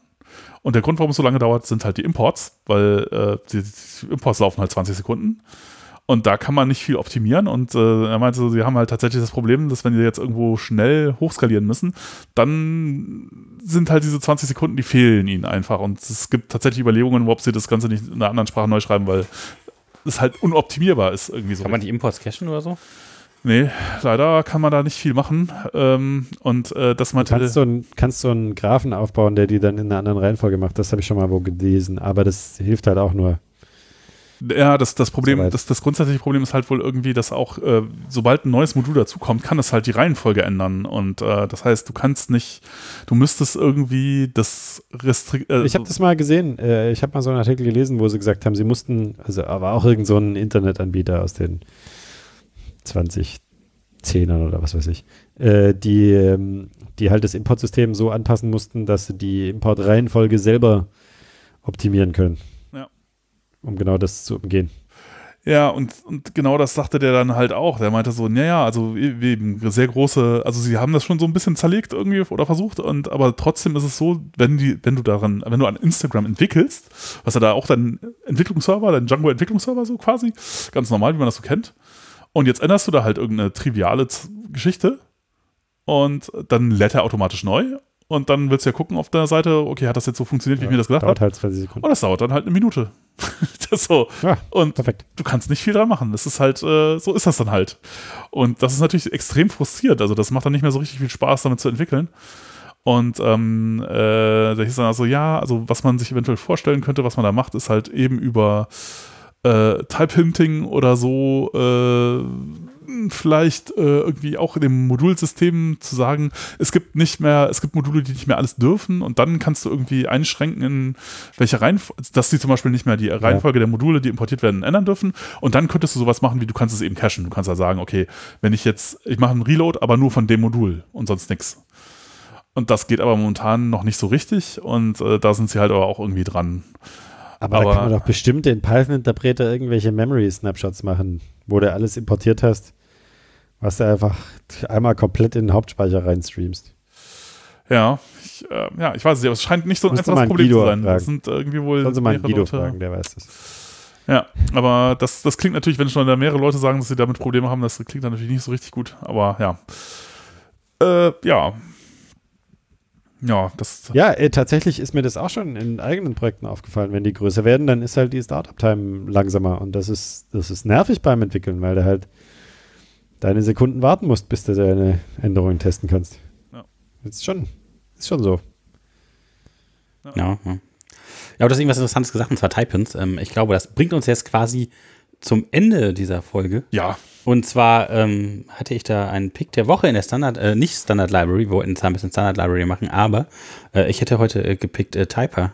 Und ähm, Typer macht nämlich genau das, das macht nämlich aus Typins Kommandos, ähm, die man sehr schön benutzen kann. Man kann sich seine eigene CLI zusammenklicken oder seine eigenen Kommandos, die man aufrufen kann. Ähm, Ah, das ist für eine Kommandozeile. Ist das da also tatsächlich so, dass du dann äh, Command-Line-Dinger hast? ja, es gibt sogar Autocompletion, die mitgeliefert wird und so, das ist eigentlich ganz, ganz cool gemacht. Ähm, da Da gibt es ja ganz viele Bibliotheken, die das machen. liegt, glaube ich, Früher gab es ja immer nur eine, die ganz schlecht war und inzwischen gibt es ganz viele. Ja, ich glaube, also Klick liegt drunter. Man kann halt tatsächlich mit so Type Annotations sagen, was für ähm, ja, gültige Argumente man irgendwie mitparsen kann. Irgendwie, dann kannst du einfach einen Boolean flaggen und dann kannst du halt einfach die Option setzen, dann kommt halt ein True oder False rein und kannst halt dann gucken, ähm, was du machen willst. Und das ist irgendwie sehr convenient irgendwie für Projekte und äh, kleine Abstraktionen. Ja, das ist, äh, das ist spannend. Äh, das ist tatsächlich ein äh, Problem, an dem ich auch schon vor langer Zeit mal gearbeitet habe, Ah, weil Ja, es mich nämlich auch genervt hat. 2012 äh, habe ich meine eigene Bibliothek veröffentlicht. Commandier heißt die, die im Wesentlichen genau das gleiche macht. Die nimmt Funktionen mit ihren Types und Type-Hints und äh, baut dir daraus eine Kommandozeile. Ähm, cool. Gibt es inzwischen tatsächlich äh, einige Google Fire, heißt die, glaube ich. Mhm. Äh, die äh, ist nicht quasi auf Google nicht zu finden. Ah, hier, Python Fire heißt ähm, Macht auch sowas ähnliches. Simple way to create äh, Command Line Interface in Python. Ich, äh, ich bin ja sehr froh, dass, äh, dass ich lange vor Google auf die Idee gekommen bin. Also ich kann mir selber, äh, ich schreibe mir selber zu, dass ich die, die bessere Idee hatte.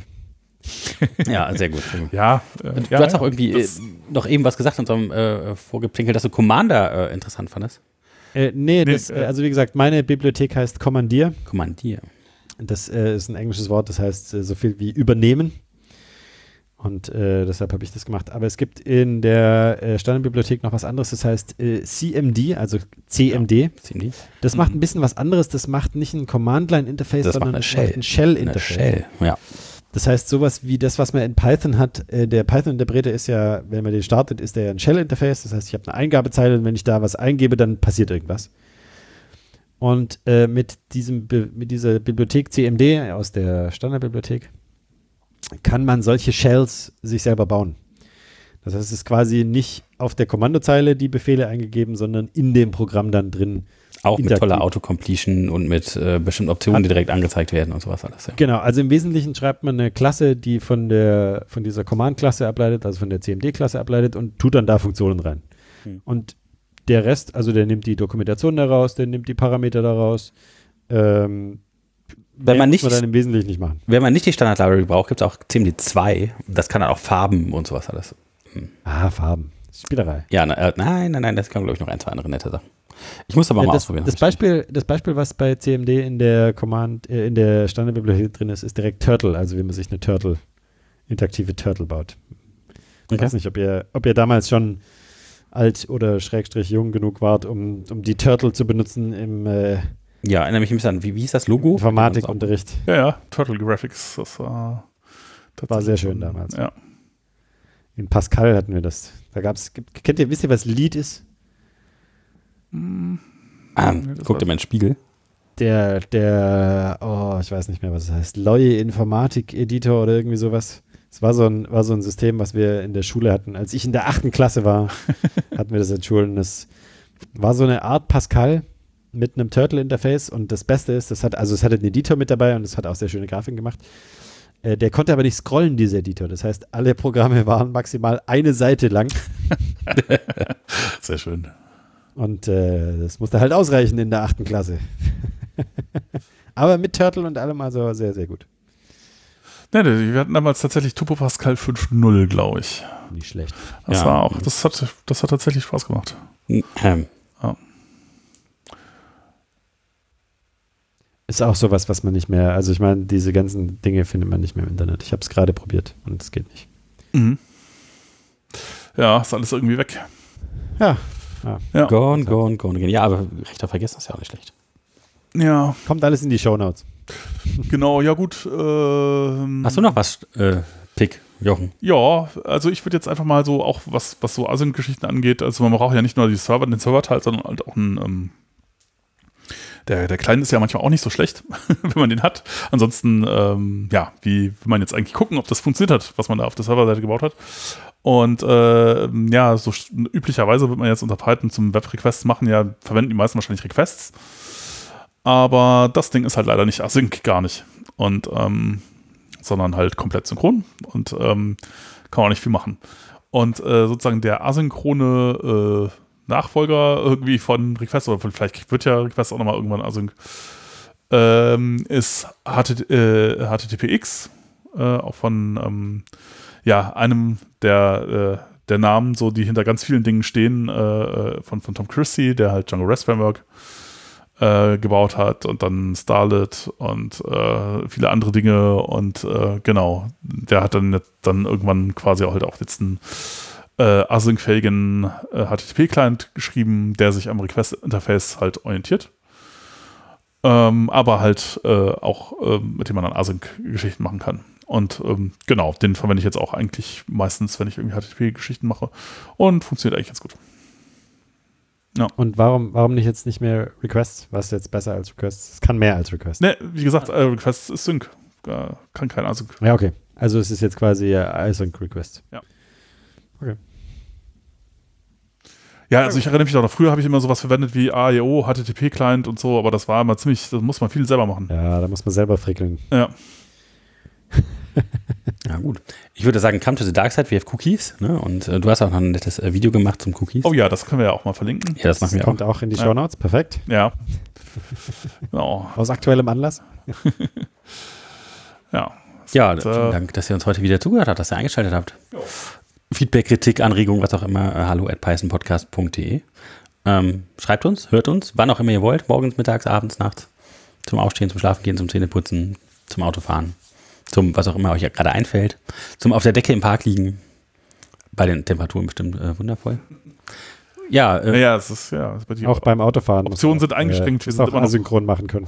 ja, wir sind immer noch Corona äh, behindert irgendwie äh, in allem, was wir tun. Aber E-Mails schreiben geht. das, genau. Und Podcasts hören geht auch. ja, bleibt uns gewogen und ähm, bis zum nächsten Mal. Jo, Jo, tschüss. Tschüss. Ja.